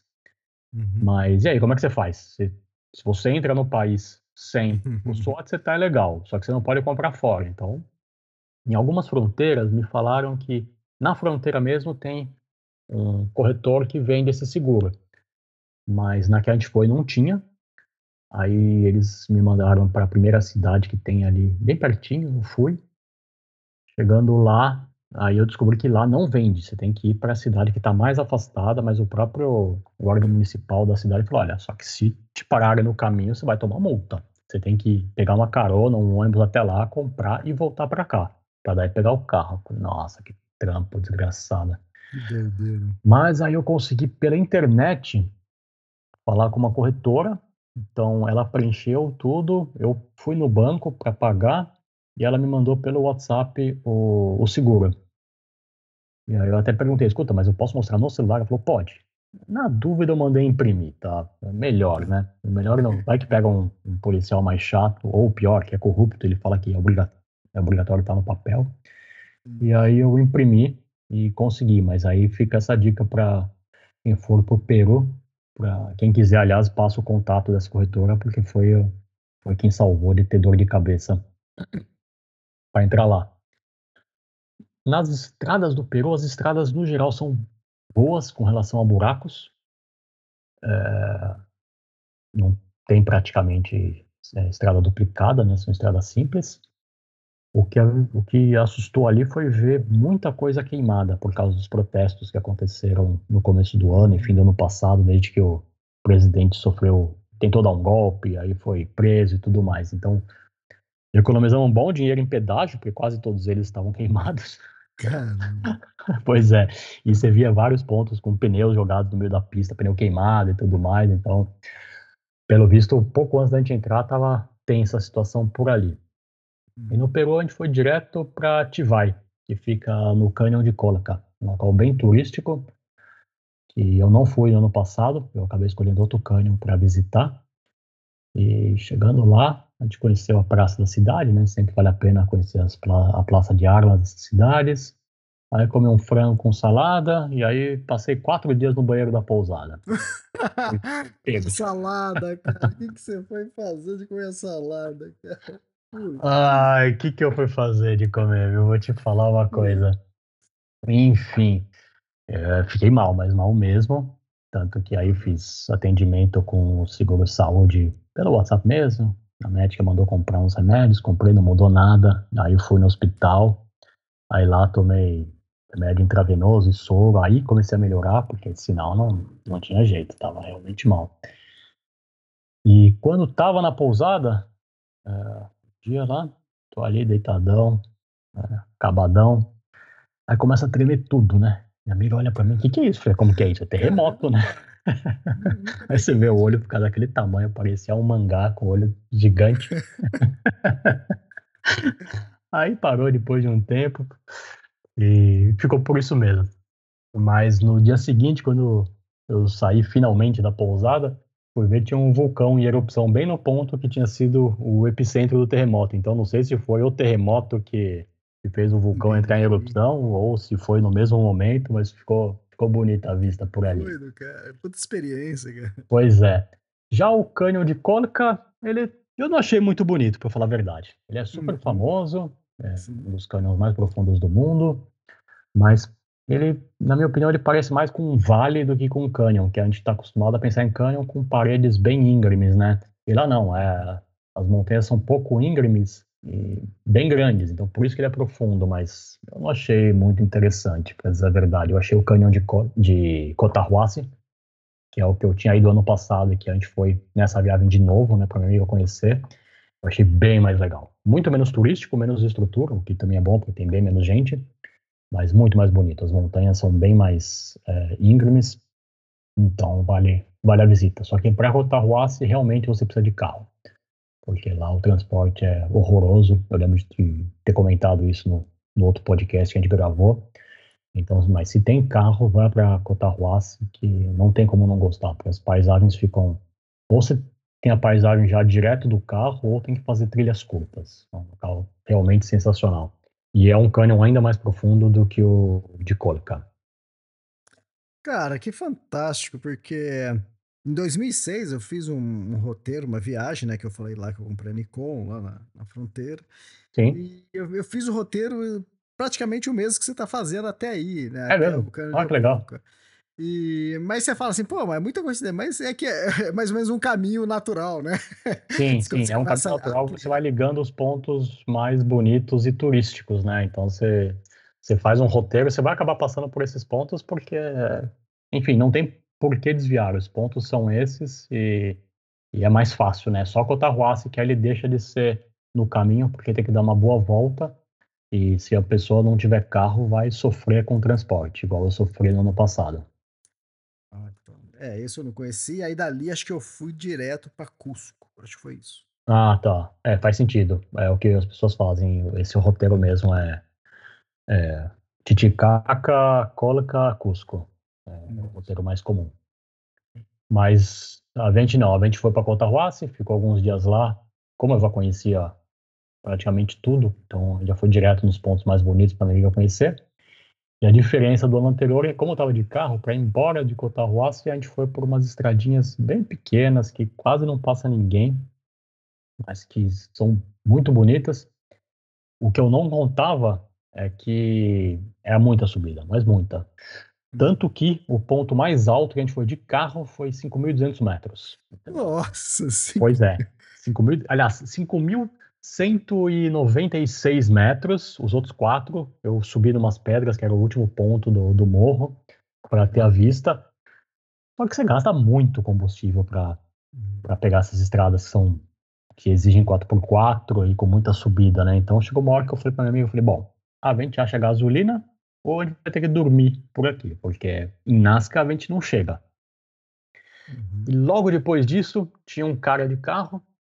Eu fui perguntar se tinha onde comprar gasolina. Ele falou: Ah, pois eu ia justamente colocar no meu carro agora, mas eu posso te vender com um precinho bem camarada. Eu falei: Ah, tá bom, quanto? Eu não lembro quanto era, mas era tipo muito mais do que o preço normal. Eu falei: Escuta, mas não tem onde comprar nessas vilas do caminho para Nazca? Não, não tem nenhum lugar. Mas eu te vendo, pode ficar tranquilo, senão vai ficar na mão. Tipo, se fazendo de amigão, né? Mas eu desconfiei, falei, quer saber? Não, deixa, essa gasolina aí não é boa pro meu carro, vai, vai estragar o motor, acho melhor eu seguir. E aí, sim, no, na primeira vila que eu cheguei, saí perguntando para as pessoas que estavam na rua. E falei, escuta, quem que vende gasolina? Pra olhar na rua. Ah, ela aponta, ah, ela a outra senhora com quem estava conversando, né? Fui lá, comprei. Isso em várias, vários pontos da Bolívia e Peru é assim que você gasolina, porque realmente não tem posto suficiente para você chegar de uma cidade a outra. Isso é bem comum. Tá tudo em galão. Ela te... Tudo em galão e você tem que rezar para realmente colocar em gasolina no seu carro, né? Porque você não tem a menor ideia o que está sendo colocado. Exato. Mas nenhuma vez o carro falhou, deu qualquer problema, então realmente o que eles vendiam era, era gasolina não batizada. É uma forma deles ganhar dinheiro também, né? Essa, esse não, deles ganhar dinheiro, sem dúvida, mas é que dá medo, né? Porque, pô, ah. aí você pega uma única pessoa mal intencionada que te vende uma gasolina batizada, a tua viagem acaba ali mesmo, entendeu? Sim. Já era. E aí deu para chegar em Nazca, onde a gente viu os geoglifos. Primeira vez em Nazca? Fui em Nazca, mas não fiz o sobrevoo, não. Só, tá. só fui. Porque, na verdade, perto de Nazca tem outra cidade chamada Palapa, Lá também tem geoglifos, só que esses eles ficam em pequenos morros, então você consegue ver bem da terra, porque eles já são inclinados, né? Não só você não precisa estar exatamente do alto. E eu subi também com o drone um pouquinho, né? Bem pouquinho, sei lá, 50 metros, claro. Não vou botar o drone no meio daqueles aviões todos para fazer umas fotos. E de lá a gente seguiu até Wakatina, que é o eles chamam de oásis, porque é um lago. Ao redor do lago tem dunas bem altas é muito bonito na parte de natureza, mas o lugar em si é brega até não poder mais, entendeu? Porque como eles fizeram as construções, ficou um negócio, nossa, ficou muito brega. Aí eu falei, bom, vou pelo menos dar uma olhada como é que é isso, né? Fui caminhar ali em volta do lago. Aí uma pessoa vem querer me cobrar para andar em volta do lago. Eu falei, tem que pagar? Eu falei, tem. Ah, então, então tchau. Eu já tinha visto o lago, já tinha visto como era a brega. E aí a gente foi embora. A gente dormiu em Wakatina mesmo, que o preço de hotel lá é super bom. Mesmo, um hotel bom com, com preço baixo. Então a gente foi para Reserva Nacional de Paracas, que tem umas praias bonitinhas. É, as pessoas normalmente vão para lá para fazer um passeio de barco até as Ilhas Balestas para ver lobo marinho. Mas eu não estava afim de ver lobo marinho, já vi muito. Queria fazer um passeio só para isso. Então a gente só foi conhecer as praias. Sim, são são bonitinhas, mas para quem mora no litoral norte de São Paulo é difícil você se impressionar com praias, né? O que foi chato, triste de ver lá, não chato, triste, tinha muito pássaro morto e alguns lobos marinhos mortos também. E eu nem tinha me ligado depois quando eu estava vendo o jornal que eles estavam falando da gripe aviária. Então tava tudo morto por causa da gripe aviária, entendeu? Então tava bem triste a situação no litoral do Peru. De Paracas, a gente foi para Pachacamac, que é o maior templo cerimonial inca do litoral, e fica perto de Lima, uns 40 quilômetros mais ou menos de Lima. E a gente dormiu em Lima para comer em bom restaurante, para eu ir na doceria que eu gosto lá, que chama Todo Dulce, que faz uns doces deliciosos. E passamos só uma noite em Lima, que nós dois já conhecemos bem a cidade, né? Então não valia ficar mais tempo por lá. De Lima seguimos para Tuquillo, que é, que é bem conhecida também como praia, mas ela é muito mais bonita nas fotos. Não vale de jeito nenhum passar por lá. é, não vale, sabe? Esses fotógrafos, né, Elias? Você sabe, ficam fazendo foto bonita de um lugar e aí enganam a gente. Ele consegue aquele dia perfeito, né? Exatamente. Aquele único dia do ano em que a água tá verdinha e cristalina, né? Aí você vai acreditando e se dá mal. Mas, de qualquer forma, era nosso caminho, né? O litoral do Peru, claro, não é bonito. Ninguém vai pro Peru para ver praia, ainda mais quem mora no Brasil. Mas a gente estava indo para a Amazônia peruana, bem no norte, quase a fronteira com o Equador. Então, para você chegar lá, o melhor jeito é ir pelo litoral, que é a estrada boa, duplicada. É a única estrada duplicada que a gente pegou. Então a gente ia passar por todas as cidades, né? Então, que nem o Ancacho, que foi depois de Tuquillo, você procura no site, é uma das cidades mais famosas no litoral do, do Peru, mas essa não dá nem pra dizer que é bonitinha, é feia mesmo. É realmente feia. Tem cidade e outra praia. Pois é, vai ter peruano brigando comigo que vai estar ouvindo esse podcast. Mas não briga, não. Adoro o Peru, as paisagens são sensacionais, mas as paisagens de montanha, não as litorâneas. Quando a gente fala isso, cara, a gente fala alguma coisa, ah, não, não gostei, cara. Sempre aparece um, não, é putz, é lindo. E tenta te explicar por que é lindo. Sim, claro. Primeiro, porque é gosto, né? Beleza é uma questão subjetiva. E depois que parece que a pessoa vai, gosta de um lugar, ela passa a defender aquilo como se fosse propriedade dela. Então, não, eu tenho o direito de não gostar também, né? E tô cansado de ver gente ir para um lugar e. Amigos mesmo, mesmo, sei lá, viaja junto, chega no lugar e fala, ah, é bonitinho. Aí quando volta da viagem, volta falando que é maravilhoso, que é o lugar mais bonito da vida. Então, sempre aumentando para não falar que viajou para um lugar meia-boca, né?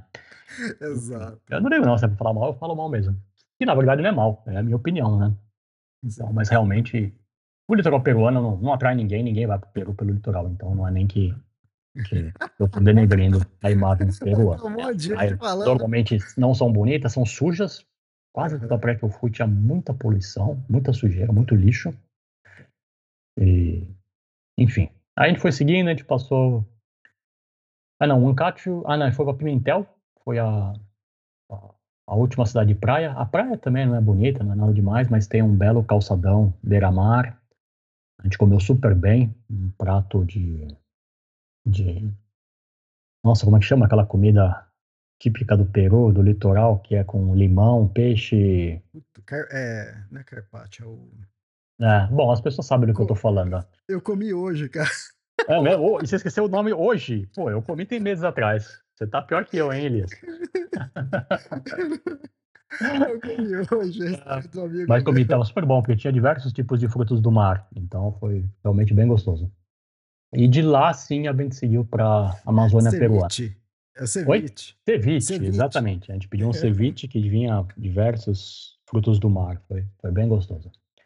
É, caramba, o Google sempre salvando a gente. Né? Google né? salva. Muito bem.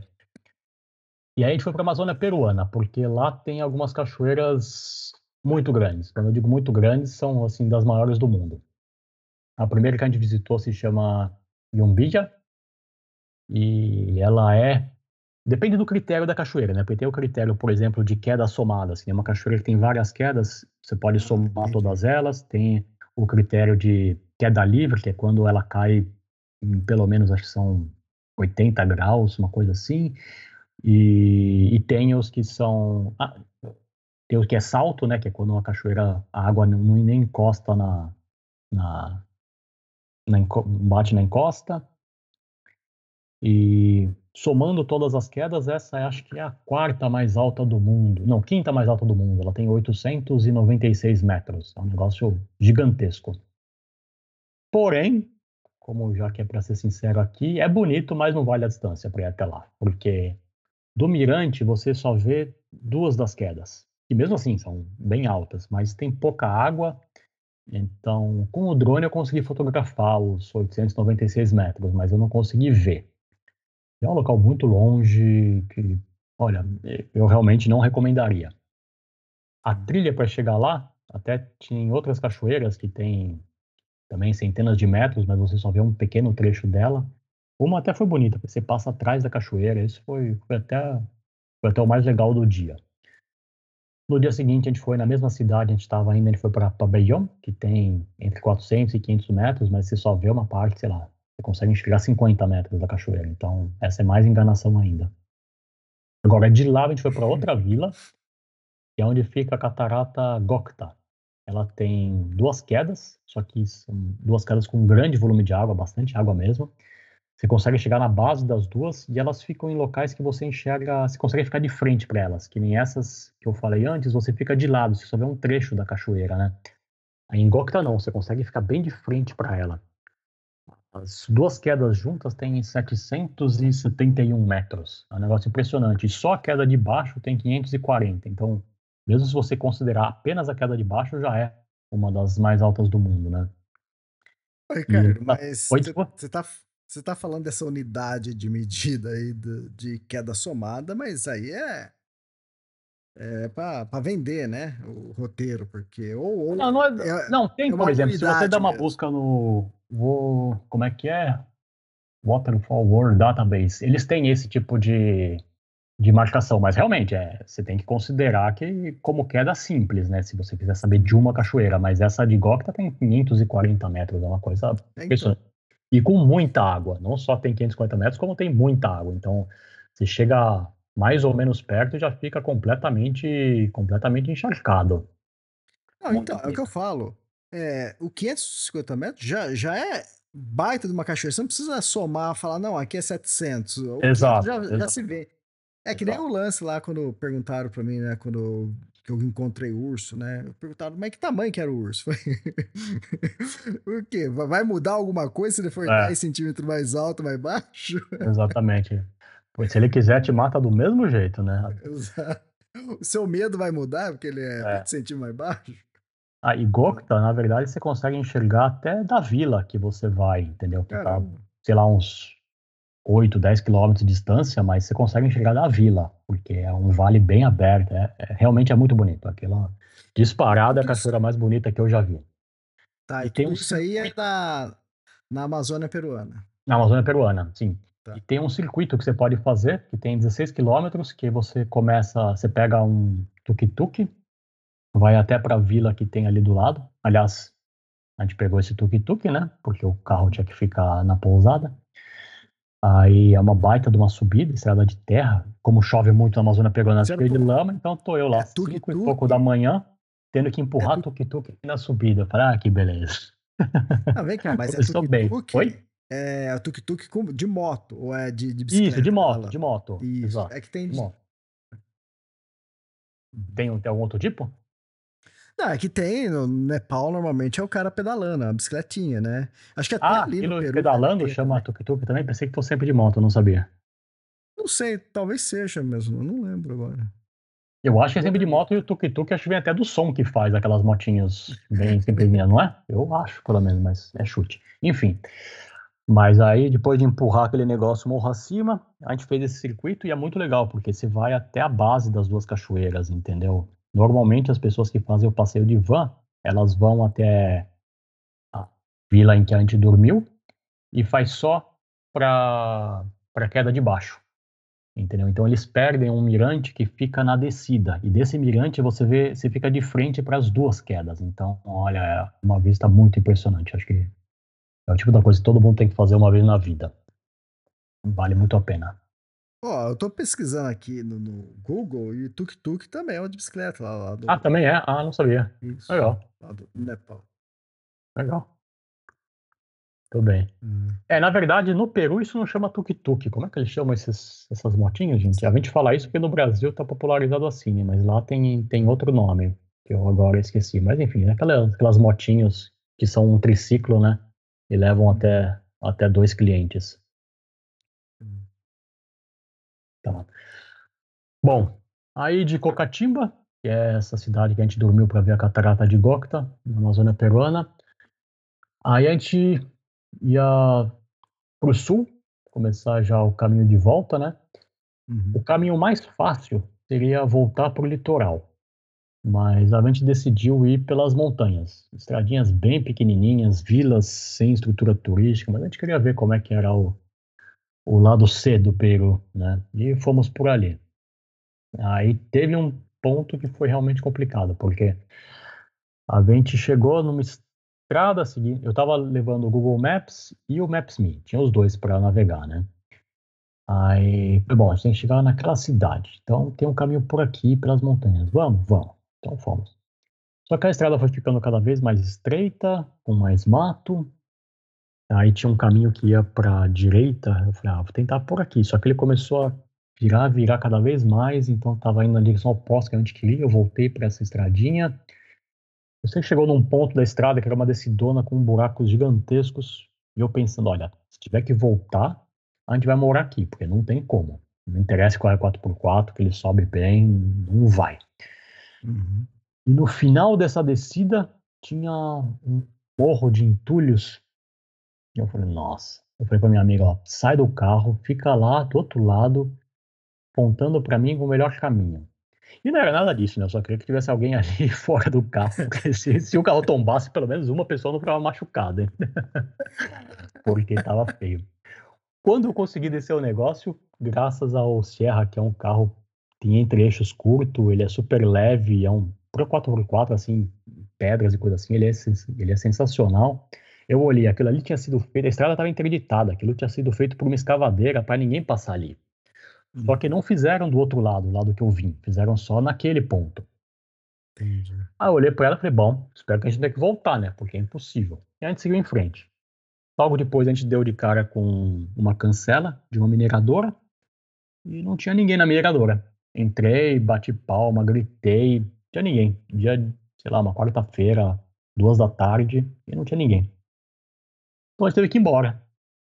Só que não podia voltar por onde a gente veio, né? Então a gente saiu rodando em tudo que é estradinha que normalmente dava em fazendas, até que finalmente a gente chegou numa estradinha pequenininha e no final das contas chegamos no ponto para dormir. Mas no Peru, a gente estava sem seguro. Então a gente só dormia em locais que o carro ficava trancado, né? Porque, enfim, dá medo. Mesmo o carro não sendo meu. E aí achei uma pousadinha, e... mas não tinha estacionamento. Eu falei, putz, mas não tem seguro, tenho medo. Ela falou, é, não, se não tem seguro, realmente melhor não ficar, segue em frente, porque a gente não está acostumado a ver carro assim por aqui. Mesmo que não roubem, alguém só de raiva pode jogar uma pedra. Enfim, a mulher foi bem honesta. E a gente seguiu. Paramos na próxima cidade, num lugar, cara. Ó, vai dormir em lugar ruim, Elias. Você também tem certeza que vai dormir em lugar ruim. Mas é daqueles que você ficava sonhando com a barraca, entendeu? Podia ter uma barraca até com colchão furado, colchonete furado, que fosse, cara. Olha, cabelo na cama era a coisa mais limpa que tinha naquele quarto, entendeu? Nossa, que coisa nojenta. Minha amiga olhava aquilo e falava, você vai dormir no saco de dormir. Eu falei, claro, não tem a menor dúvida. Com toda a roupa que eu tenho, saco de dormir, não vou encostar em nada aqui, nem pensar em usar esse chuveiro, sem chance. Mas o carro tava, tava em segurança, né? Porque ficava dentro do, do, do, do estacionamentozinho improvisado deles. Então, Ó, esse ano. Deu certo. Ricardo, esse ano eu dormi lá na, na Suíça, tava fazendo a travessia da Via Alpina. Eu dormi no celeiro, né? Mas eu acho que tava 10 vezes melhor. Um celeiro na Suíça é muito melhor que aquilo, não tenho a menor dúvida. A menor dúvida. Com certeza. Aí, olha, eu não pode reclamar de lugar para dormir, porque quando você vai passar uma noite só, é aquela coisa, acaba rápido, mas aquele lugar, você, você entra no lugar, Elias, cheio de, de da embalagem de remédio aberto jogada pelo chão, cara. Nossa. Primeiro que você olha um monte de coisa de remédio jogado no chão. Nossa, aí você vai na cama, olha, cheio de cabelo e pelos esquisitos. Nossa, que nojo, mas o carro tá seguro, então a gente fica. O ouvinte está se Enfim. que você tá falando, cara.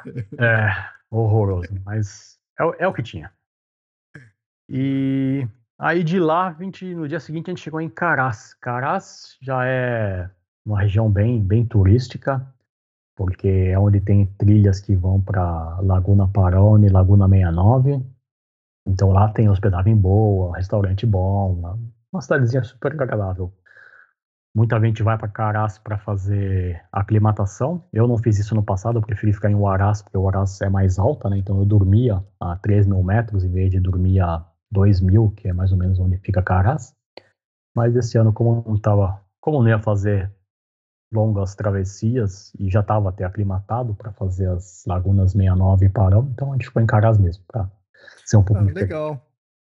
É interessante isso. Pode, esse, pode falar. Esse lance de nome, né? Eu, eu, agora fiz o Tour do Mont Blanc, né? Tava guiando um grupo lá e a gente passa pelo Col do Tricô, né? Eu não sei se, algum, se alguma mulher parou ali, alguém, algum cara parou e fez tricô ali, mas agora eu fico imaginando porque é o nome da Laguna 69. Ah, eu também não sei, Elias. Pode perguntar lá. eu prefiro não perguntar para não saber.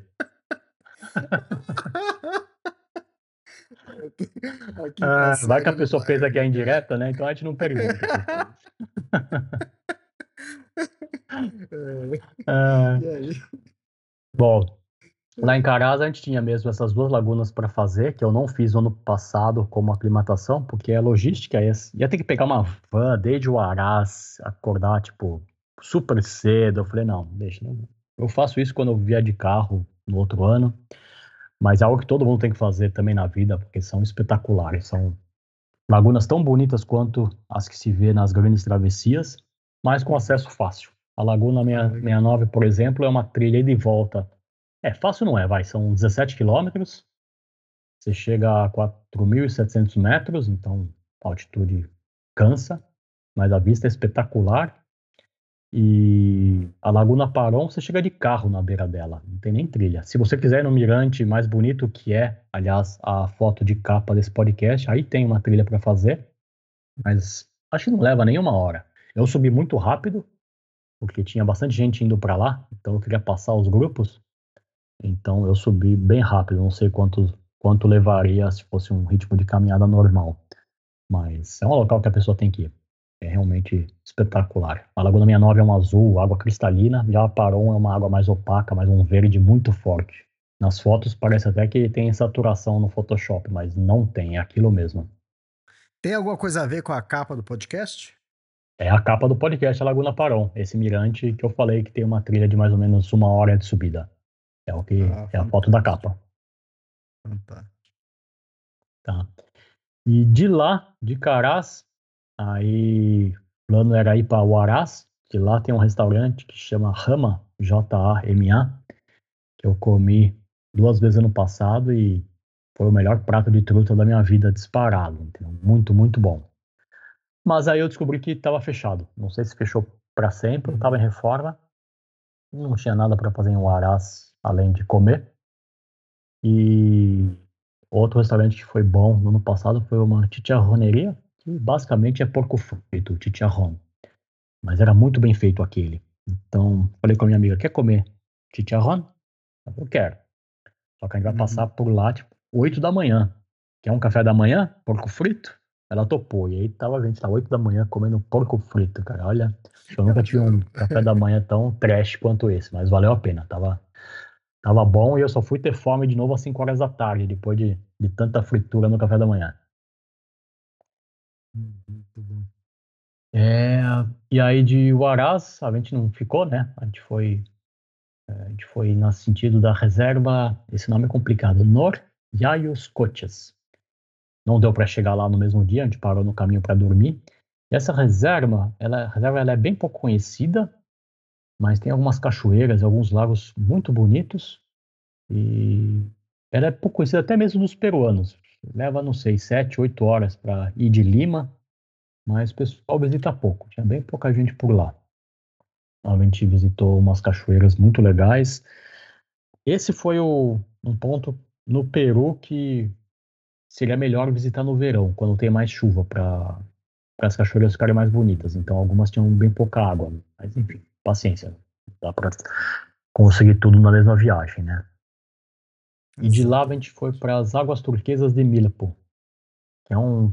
Bom, das fotos que eu publiquei nas redes sociais, foi um dos que mais, mais teve repercussão, porque é, não é uma cachoeira, é um rio que ele vai descendo por um vale bem estreito e formando represas de travertinos. Travertinos são umas formações de calcário que formam pequenas, pequenas piscinas. Então, uma cor verde, super forte, é um local realmente muito bonito. E com o turismo também, que começou mais ou menos 10 anos atrás. Antes ninguém nem, nem sabia que isso existia. Então é outro ponto lá do Peru que, que vale muito conhecer, especialmente se você tiver de carro, porque o acesso para no Oriários Cochas ir para essas águas turquesas não é fácil se você tiver, se você não estiver de carro, né? Entendi. E aí então a gente foi para Machu Picchu.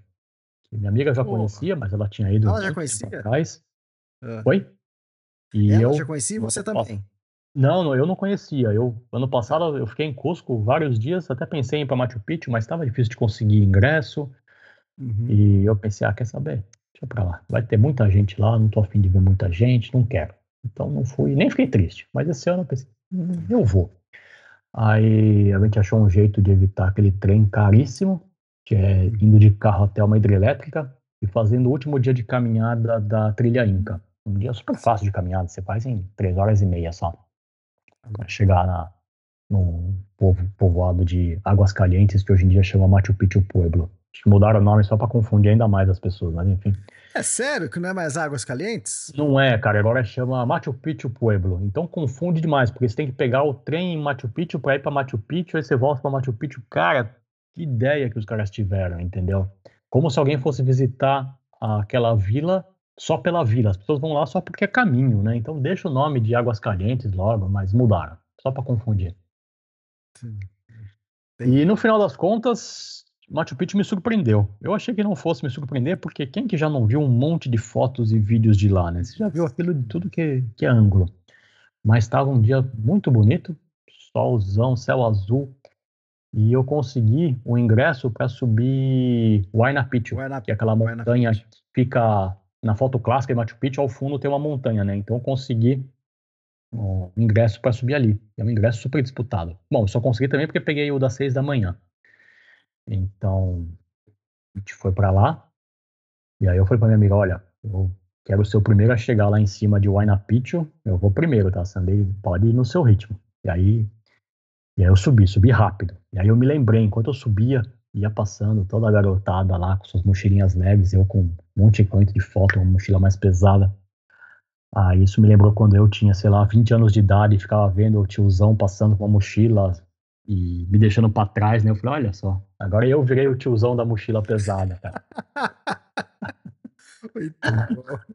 Foi. Eu falei, nossa, chegou a minha vez. Mas aí depois, quando eu tava voltando, tinha um senhor, devia ter seus 70, talvez 80 anos, subindo devagarzinho, mas subindo. Eu falei, ó, oh, então essa é a minha próxima meta, você esse cara aí.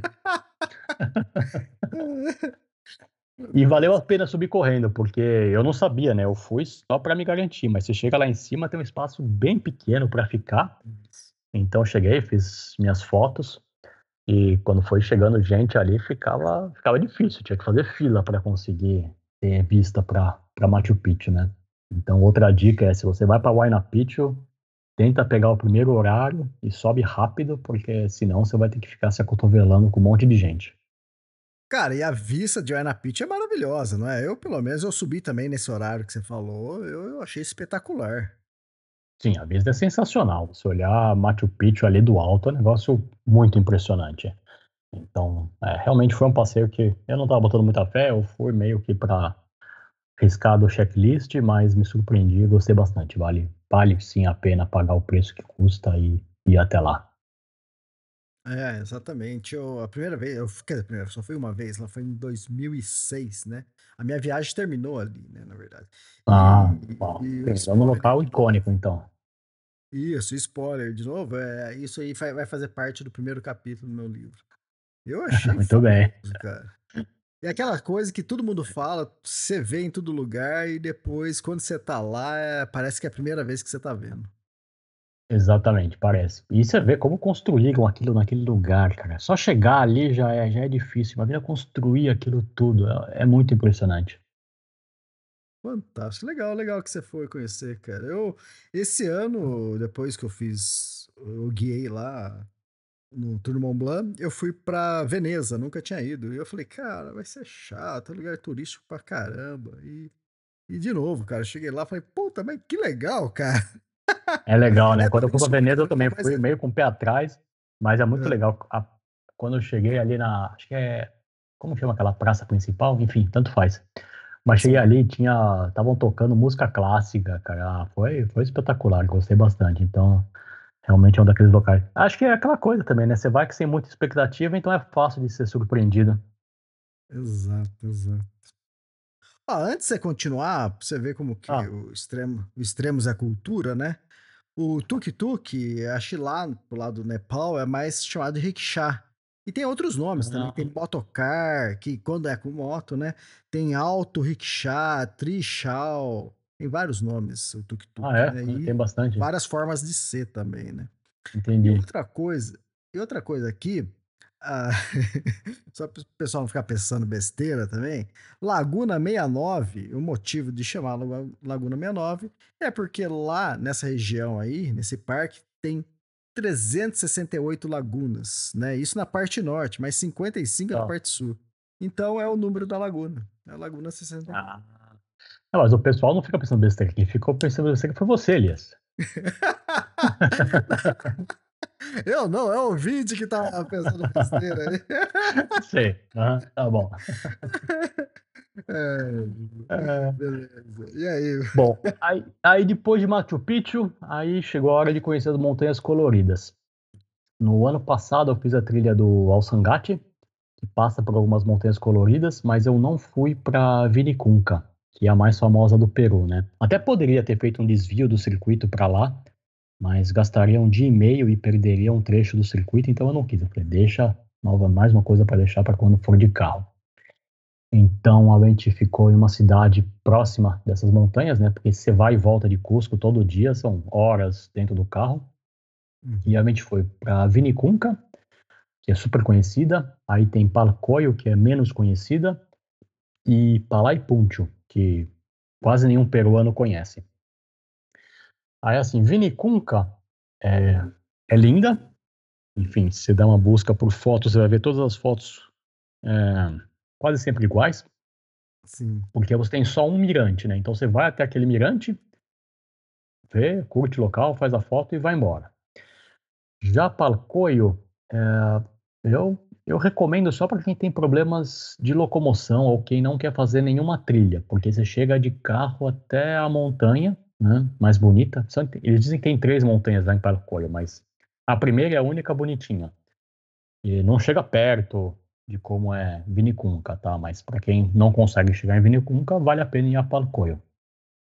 Mas a que eu mais gostei mesmo da experiência foi Palaipuncho, porque é diferente de Vinicunca. Eu não diria que é mais bonita, mas é, você faz uma trilha curta, tá? Talvez, acho que o circuito todo dá 4 quilômetros, ou nem isso.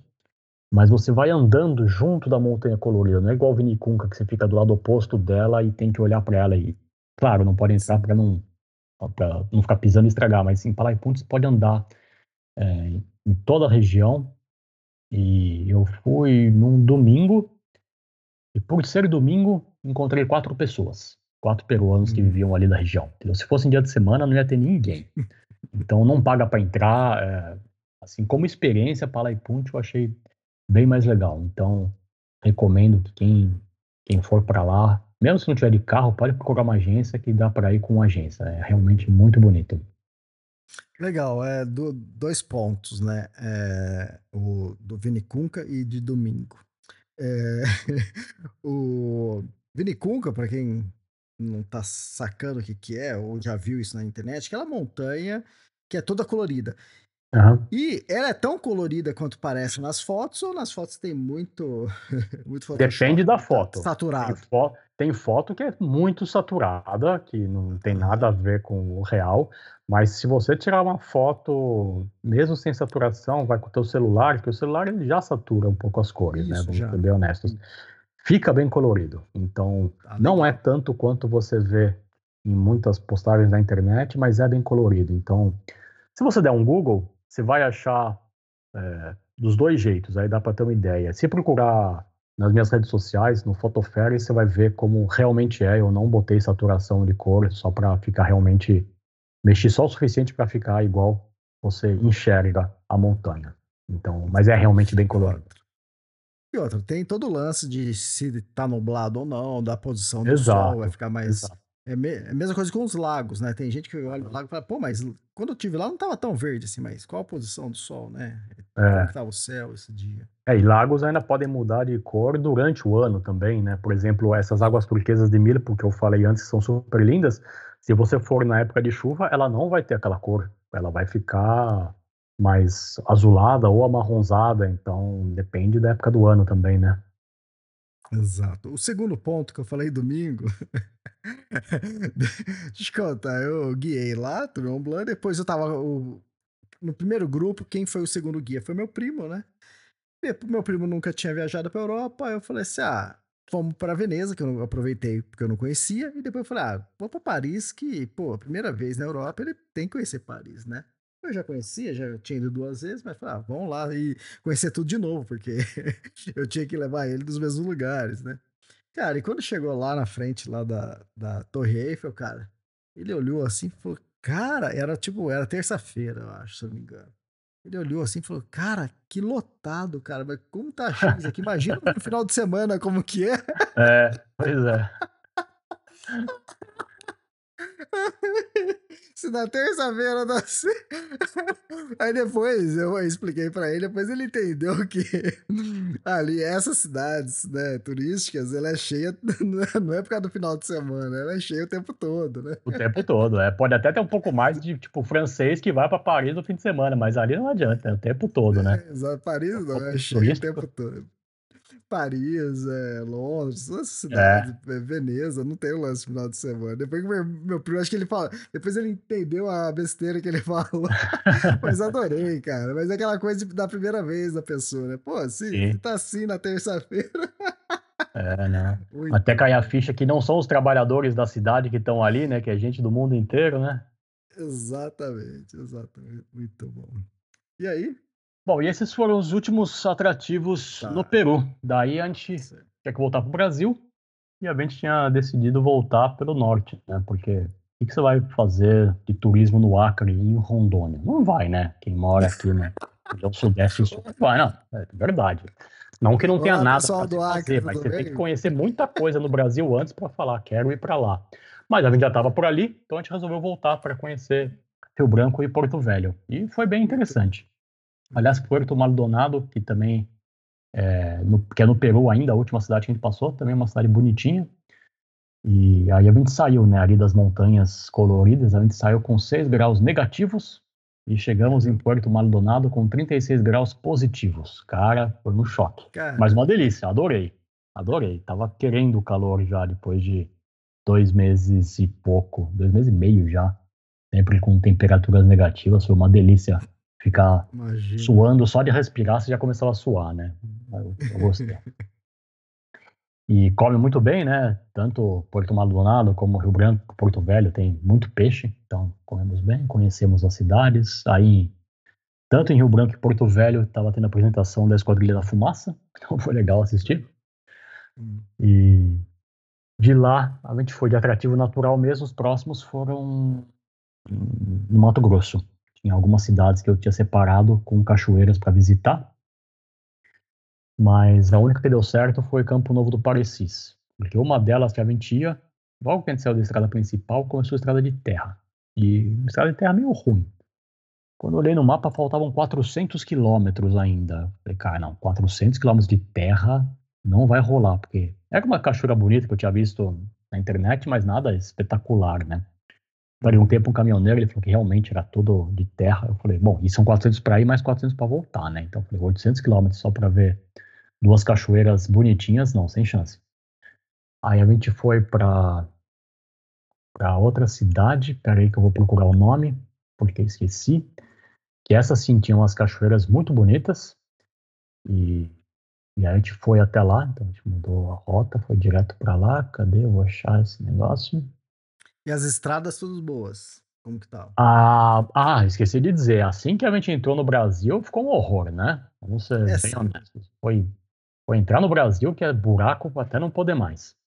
Os motoristas mais, um pouco mais educados, porque no Peru, e principalmente no Peru, na Bolívia também, mas a Bolívia, é, sem, é, sem contar La Paz, tinha muito pouco carro. Tive que, tive muito problema com isso, mas no Peru, ah, é terra sem lei. Três vezes eu tô fazendo a curva ali, devagarzinho, no, no meu canto, e tem um caminhão ultrapassando outro caminhão, e, cara, eu que acho um lugar para ir, entendeu? Não é problema dele, eu que tenho que sair da frente. A gente pegou muitos pontos que, que tinha obra, então tem aquele pare e siga. Aí começa a formar fila, claro, né? Só que aí as pessoas não querem ficar na fila, então elas vão na contramão e param. Aí no final você tem duas filas dos dois lados. Quando o cara manda hum. seguir, não, ninguém consegue andar de nenhum lado. É um negócio impressionante, né? Fora que eles estacionam em qualquer canto. Em Caraz, aquela cidade que a gente foi para Laguna 69 e parou, uhum. é, tinha uma rua larga, caminhão estacionado de um lado, eu estacionei do outro lado, mas tinha espaço para passar um caminhão ali na rua. Tava sossegado. E a gente foi dar uma volta pela praça. Quando a gente volta, tem um carro estacionado entre o meu e o caminhão, ali, no meio da rua. É, eu sei que quem tá ouvindo fala, não, mas é que não tinha onde parar e quebrou. Não, tava cheio de lugar para parar. E se tivesse quebrado, era só deixar o carro descer ali o morro para sair do lugar, entendeu? O cara realmente estacionou ali. Tanto que em outra cidade que a gente foi, ali na Amazônia Peruana, é, eu tentei sair da cidade para ver uma cachoeira por uma estrada, ela estava fechada por obras. Aí eu, ele falou, não, você tem que ir por dentro da vila. Eu falei, então vou por dentro da vila. Aí na única rua que eu tinha para atravessar, tinha um carro estacionado, entendeu? E só hum. é daquelas vilas que só cabe um carro, não cabe mais do que um, entendeu? Uhum. Tanto estava estacionado que ele até colocou uma pedra no pneu para o carro não sair se o freio ficar fraco, entendeu? Falei para minha amiga, falei, bom, só nos resta ir embora daqui, né? Porque não vou ficar esperando nem sair procurando o cara. Então, no Peru, olha, realmente dirigir por lá é bem difícil, porque respeito às leis é, é praticamente zero. No Brasil foi um pouquinho melhor na região norte, e, e, mas as estradas aí ficaram bem piores, com muito buraco e muito, muito caminhão né, no, no Acre e em Rondônia. Mas enfim, aí eu, eu tinha esquecido de falar isso antes, né? Mas aí voltando para o Mato Grosso, a, o local que a gente foi que tinha umas cachoeiras super bonitas chama Vila Bela da Santíssima Trindade, que é quase a fronteira da Bolívia. E eu sei que é época seca, mas pelo que eu tinha lido, enfim, ia ter menos água nas cachoeiras, mas tudo bem. Só que eu não sei se esse ano a seca foi mais forte ou se simplesmente as pessoas não divulgam na internet, mas as cachoeiras estavam secas, realmente secas. Tipo, tinha cachoeira que não tinha água ou as que tinham tá com praticamente nada. Aí a gente foi embora de lá também, sem nem fazer nenhuma trilha. A gente falou, ah, quer saber, não vale a pena ficar aqui para olhar uma cachoeira que a gente vai ter que voltar alguma hora porque não, não tem o que ver. Porém, em Campo Novo do Parecis, aí sim a gente viu duas cachoeiras espetaculares. Uma chama Salto Utiarite e outra Salto Belo. O, o Salto Utiarite ele é mais para você ver, não é um local legal para nadar, tá? É, eu estou abrindo aqui para tentar ver, porque eu esqueci qual é a altura da cachoeira. Ela não é muito alta, acho que é em torno de 100 metros, é. Aqui, 98 metros, mas ela é bem larga, com bastante volume de água, então é, é muito bonita. Vale a visita. E o Salto Belo, ele é menos alto, acho que tem 45 metros, mas é muito bonito. Tem uma praia que você pode nadar com um rio de água super super clarinha, água cristalina. E tem uma trilha que você faz passando por trás da cachoeira para chegar numa pedra que fica de frente para ela. Então é bem divertido. E fica, essas cachoeiras ficam dentro de aldeias indígenas, então você tem que pagar 30 reais para entrar. Mas no Salto Belo, por exemplo, você paga. E para fazer essa trilha, você é obrigado a ir com um dos indígenas. Ele, ele junta as pessoas que querem fazer a trilha para ir, né? Então a gente fez em quatro pessoas mas não paga nada. Então, é, isso já está incluso o cara te guiar para fazer essa trilha. Então, precinho bem justo. E ainda mais você pode passar o dia lá, porque tem como nadar, e tem local se você quiser cozinhar. Então, é um local, local bem agradável. Eu curti bastante. E, e depois de Campo Novo do Parecis, a gente foi para. A gente foi em Cuiabá, né? Mas queria conhecer a Chapada dos Guimarães. E a gente foi rapidinho só para ver ó, Cachoeira Véu de Noiva. Eu não queria, porque lá nesse parque você é obrigado a contratar guia para fazer tudo. Uma chatice, eu acho isso. totalmente sem necessidade, né? É, o, tipo, o guia só é, fica de babá, porque não precisa fazer aquelas trilhas autoguiadas. Ou por fotos, eu não tinha nada que me interessasse muito, eu falei, vou lá só com esse véu de noiva, aqui nesse ponto não precisa contratar ninguém. E aí a gente segue para Transpantaneira. E a gente foi. Transpantaneira é demais, é uma estrada de terra com diversos laguinhos lateral onde ficam os animais. Mas o principal é chegar no fim da Transpantaneira, que é onde fica Porto Jofre, um local com algumas hospedagens caríssimas. E de lá você faz saídas de voadeira, né? Aquele barquinho, para procurar onça. E a gente conversou e pensou, bom, vamos ver se a gente faz, né? Vamos conversar com as pessoas, ver se realmente tem onça, porque não é barato. Quando você vai com bastante gente, você divide o preço do barco. Como estava só em dois, nós dois tínhamos que pagar o preço do barco cheio, né? Então não ficava barato. barato. Aí encontrei duas inglesas e perguntei se elas viram onça. Aí elas abriram aquele sorriso, sim, vimos. E estavam até comendo uma capivara. Eu falei, uau, que beleza. Mas, enfim, elas podem ter muita sorte. Aí encontrei um brasileiro que tinha feito outro passeio. Falei, sim, eu vi também. Ela mostrou foto no celular. Falei, caramba, então realmente tem onça aqui. Aí encontrei mais uma terceira pessoa que também, ah, um carioca que estava viajando de motorhome, ele e a esposa também tinham visto onça. Ah, minha amiga foi bom, vamos, né? Tanto faz quanto custar, vamos, porque para ver onça vale o preço.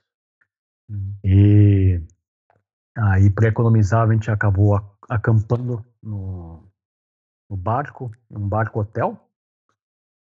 É, um barco hotel bem sem vergonha, falar a verdade, mas como a gente ia acampar para não pagar nada, né? Então, bem melhor ficar na barraca. E dia seguinte fizemos a saída de barco. Cinco horas e meia rodando pelos rios. Se você fizer uma saída de uma hora, você precisa de muita sorte para ver onça, né? Então, por isso que a gente fez uma saída, essa saída mais longa. E a onça devia estar tá digerindo a capivara que a gente não viu onça nenhuma. Uma tristeza. tristeza. Assim? Eu sei que vida selvagem, você não pode contar que você vai ver os bichos, né? É, Mas no dia anterior, todo mundo que eu conversei tinha visto. Todos os barcos tinham visto, cara. No nosso dia ninguém viu, porque. E eu sei porque eles se comunicam, né, entre os barcos. Então, quando um, um barco vê, por rádio passa para os outros. E hum. cada vez que a gente entrava em um coricho, e cruzava com o barco, eu via um, um piloteiro tipo, mexendo a cabeça negativamente pro outro. Quer dizer, eu sabia que se entrar no negócio já não tem onça lá, mas vai fazer o quê, né? Enfim. Não teve onça, planejando para 2024 voltar lá para passar uns 3, 4 dias, aí já vou com mais pessoas para dividir o preço do barco, e aí, aí sim vou, vou dar de cara com uma daquelas gatonas. ah, você leu meu livro da Patagônia, não é? Aham. Pô, eu, eu é. fui lá pro Cerro Torre para ver quantos anos depois? Quase 10, não, 2004, ele foi agora, ah, quase 20 anos depois, para ver o Cerro Torre de novo. E de novo não vi. E não viu de novo. Nada do Cerro Torre sair das nuvens, cara. Pois é, ele Chaltén é, é difícil. Eu até estava conversando essa semana com uma mulher que comprou meu livro, ela e o namorado vão para Chaltén estavam pensando em ir para Chaltén ou Pane, né? Eu estava dando dicas, falei, mas vai, mas vai com tempo livre, porque senão você pode ficar dias ali e as montanhas ficarem encobertas pelas nuvens, né? Então vai com bastante tempo livre, realmente. É quando você vê que todo mundo viu, até e a onça comendo a capivara, Elias, eu não vi nada. Quer dizer, não vi nada. Eu vi ariranhas construindo uma casinha. Isso foi bem legal. Não era o esperado, né? Enfim, paciência. Hum. Fica para 2024. E aí, de da Transpantaneira, a gente foi para o último destino da viagem, que é a Serra da Canastra. Eu tive uma vez, minha amiga não. Mas na Serra da Canastra tem muita cachoeira, e cachoeiras hum. lindíssimas, altas, algumas praticamente sem é visitação. É Tinha muito local que eu não conhecia. E aí a gente ficou lá, a gente foi para três dias é, visitando as cachoeiras. Foi, valeu bem a pena. E aí acabou. Aí deu aí três meses de viagem pela, pela região central da América do Sul. Caramba, três meses em tempo, hein, Ricardo? Tempo, Caramba. bastante tempo.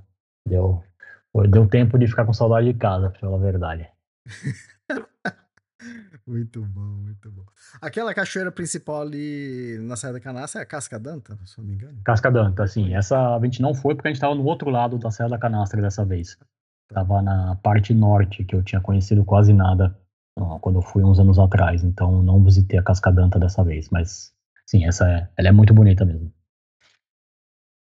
Cara, fantástica a viagem. E sua amiga gostou? Ah, ela adorou, adorou. Fora uma outra irritação que você tem, né? Porque não são países muito fáceis de viajar de carro, mas sim, adorou. Né? Ah, não tem como não gostar, né? Pra quem gosta de natureza, visitar os pontos que, que a gente visitou né? é inesquecível. Eu tô agora refazendo a galeria de paisagens do meu site, pegando essas fotos e olhando aquilo tudo e falo, uau, quanta coisa em tão pouco tempo. É, é impressionante. Uhum. E pensa em alguma coisa? Livro, alguma coisa com isso? Não, não. Isso eu vou guardar essas fotos, os pontos principais, para talvez um dia no futuro fazer um livro mais amplo da América do Sul, mas só dessa viagem não, não, não penso em fazer, fazer livro, não. Acho que seria muito difícil de vender e também, honestamente, eu não me dediquei tanto assim à fotografia para um livro. Não foi como na Patagônia que eu hum. me dediquei só à fotografia, né? Que ficava dias e dias no mesmo lugar esperando a foto que eu queria fazer. Então, dessa vez foi um misto de trabalho e férias. Pô, fantástico. Eu acabei de entrar aqui no seu site, ricardoferes.com, e apareceu uma foto lá do é, Glaciar Grey, né? depois ali do Passo Garden, e você pegou com o céu azul ali, cara. Coisa linda. A minha foto. É, ficou tá... cortado. Qual que eu peguei com o céu azul? Você tá falando do Fitzroy? É, não, do. Do, é, do Glaciar Grey. E ali depois do ah. Garden, né? E você pegou ah, o céu azul ali, cara. A minha foto com o tempo nublado já tava bonita, essa aqui, cara, é espetacular. Ah. ah, mas essa que você tá vendo parece o Grey, mas não é. Essa aí ele já tem. Não é? É o campo de gelo patagônico é. também. Mas esse é o passo de Los Vientos, que fica no, na Vuelta ao Emul, em El Chaltén. Isso. Ah, entendi, entendi. Lembra fazer, mesmo o passo John Gardner. Lembra, mas não é, é outra. Tá, legal. Fantástico a vista ali também. Então, ó, quem não fez, quem não fez o, o circuito O, pode ver, pode fazer o, o circuito Emul, que, que a vista é muito parecida. É, olha, para falar a verdade, eu acho até mais impressionante que o passo de John Gardner, viu? Porque eu fiz ah. o circuito O, sei lá quantos anos atrás, uns 10 anos atrás. E quando eu cheguei lá, falei, cara, não tem coisa mais impressionante que isso. Aí quando eu fiz a volta a Loemur, eu naquele dia eu conheci um francês e a gente subiu junto o passo.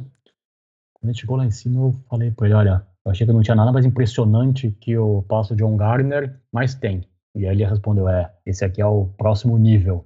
E realmente é, porque nessa foto que você está vendo, que está lá no meu site, quem quiser, na capa, é, esse campo de gelo, até chegar nas montanhas, a distância de 30 quilômetros, só para você ter uma ideia da imensidão dessa, dessa geleira.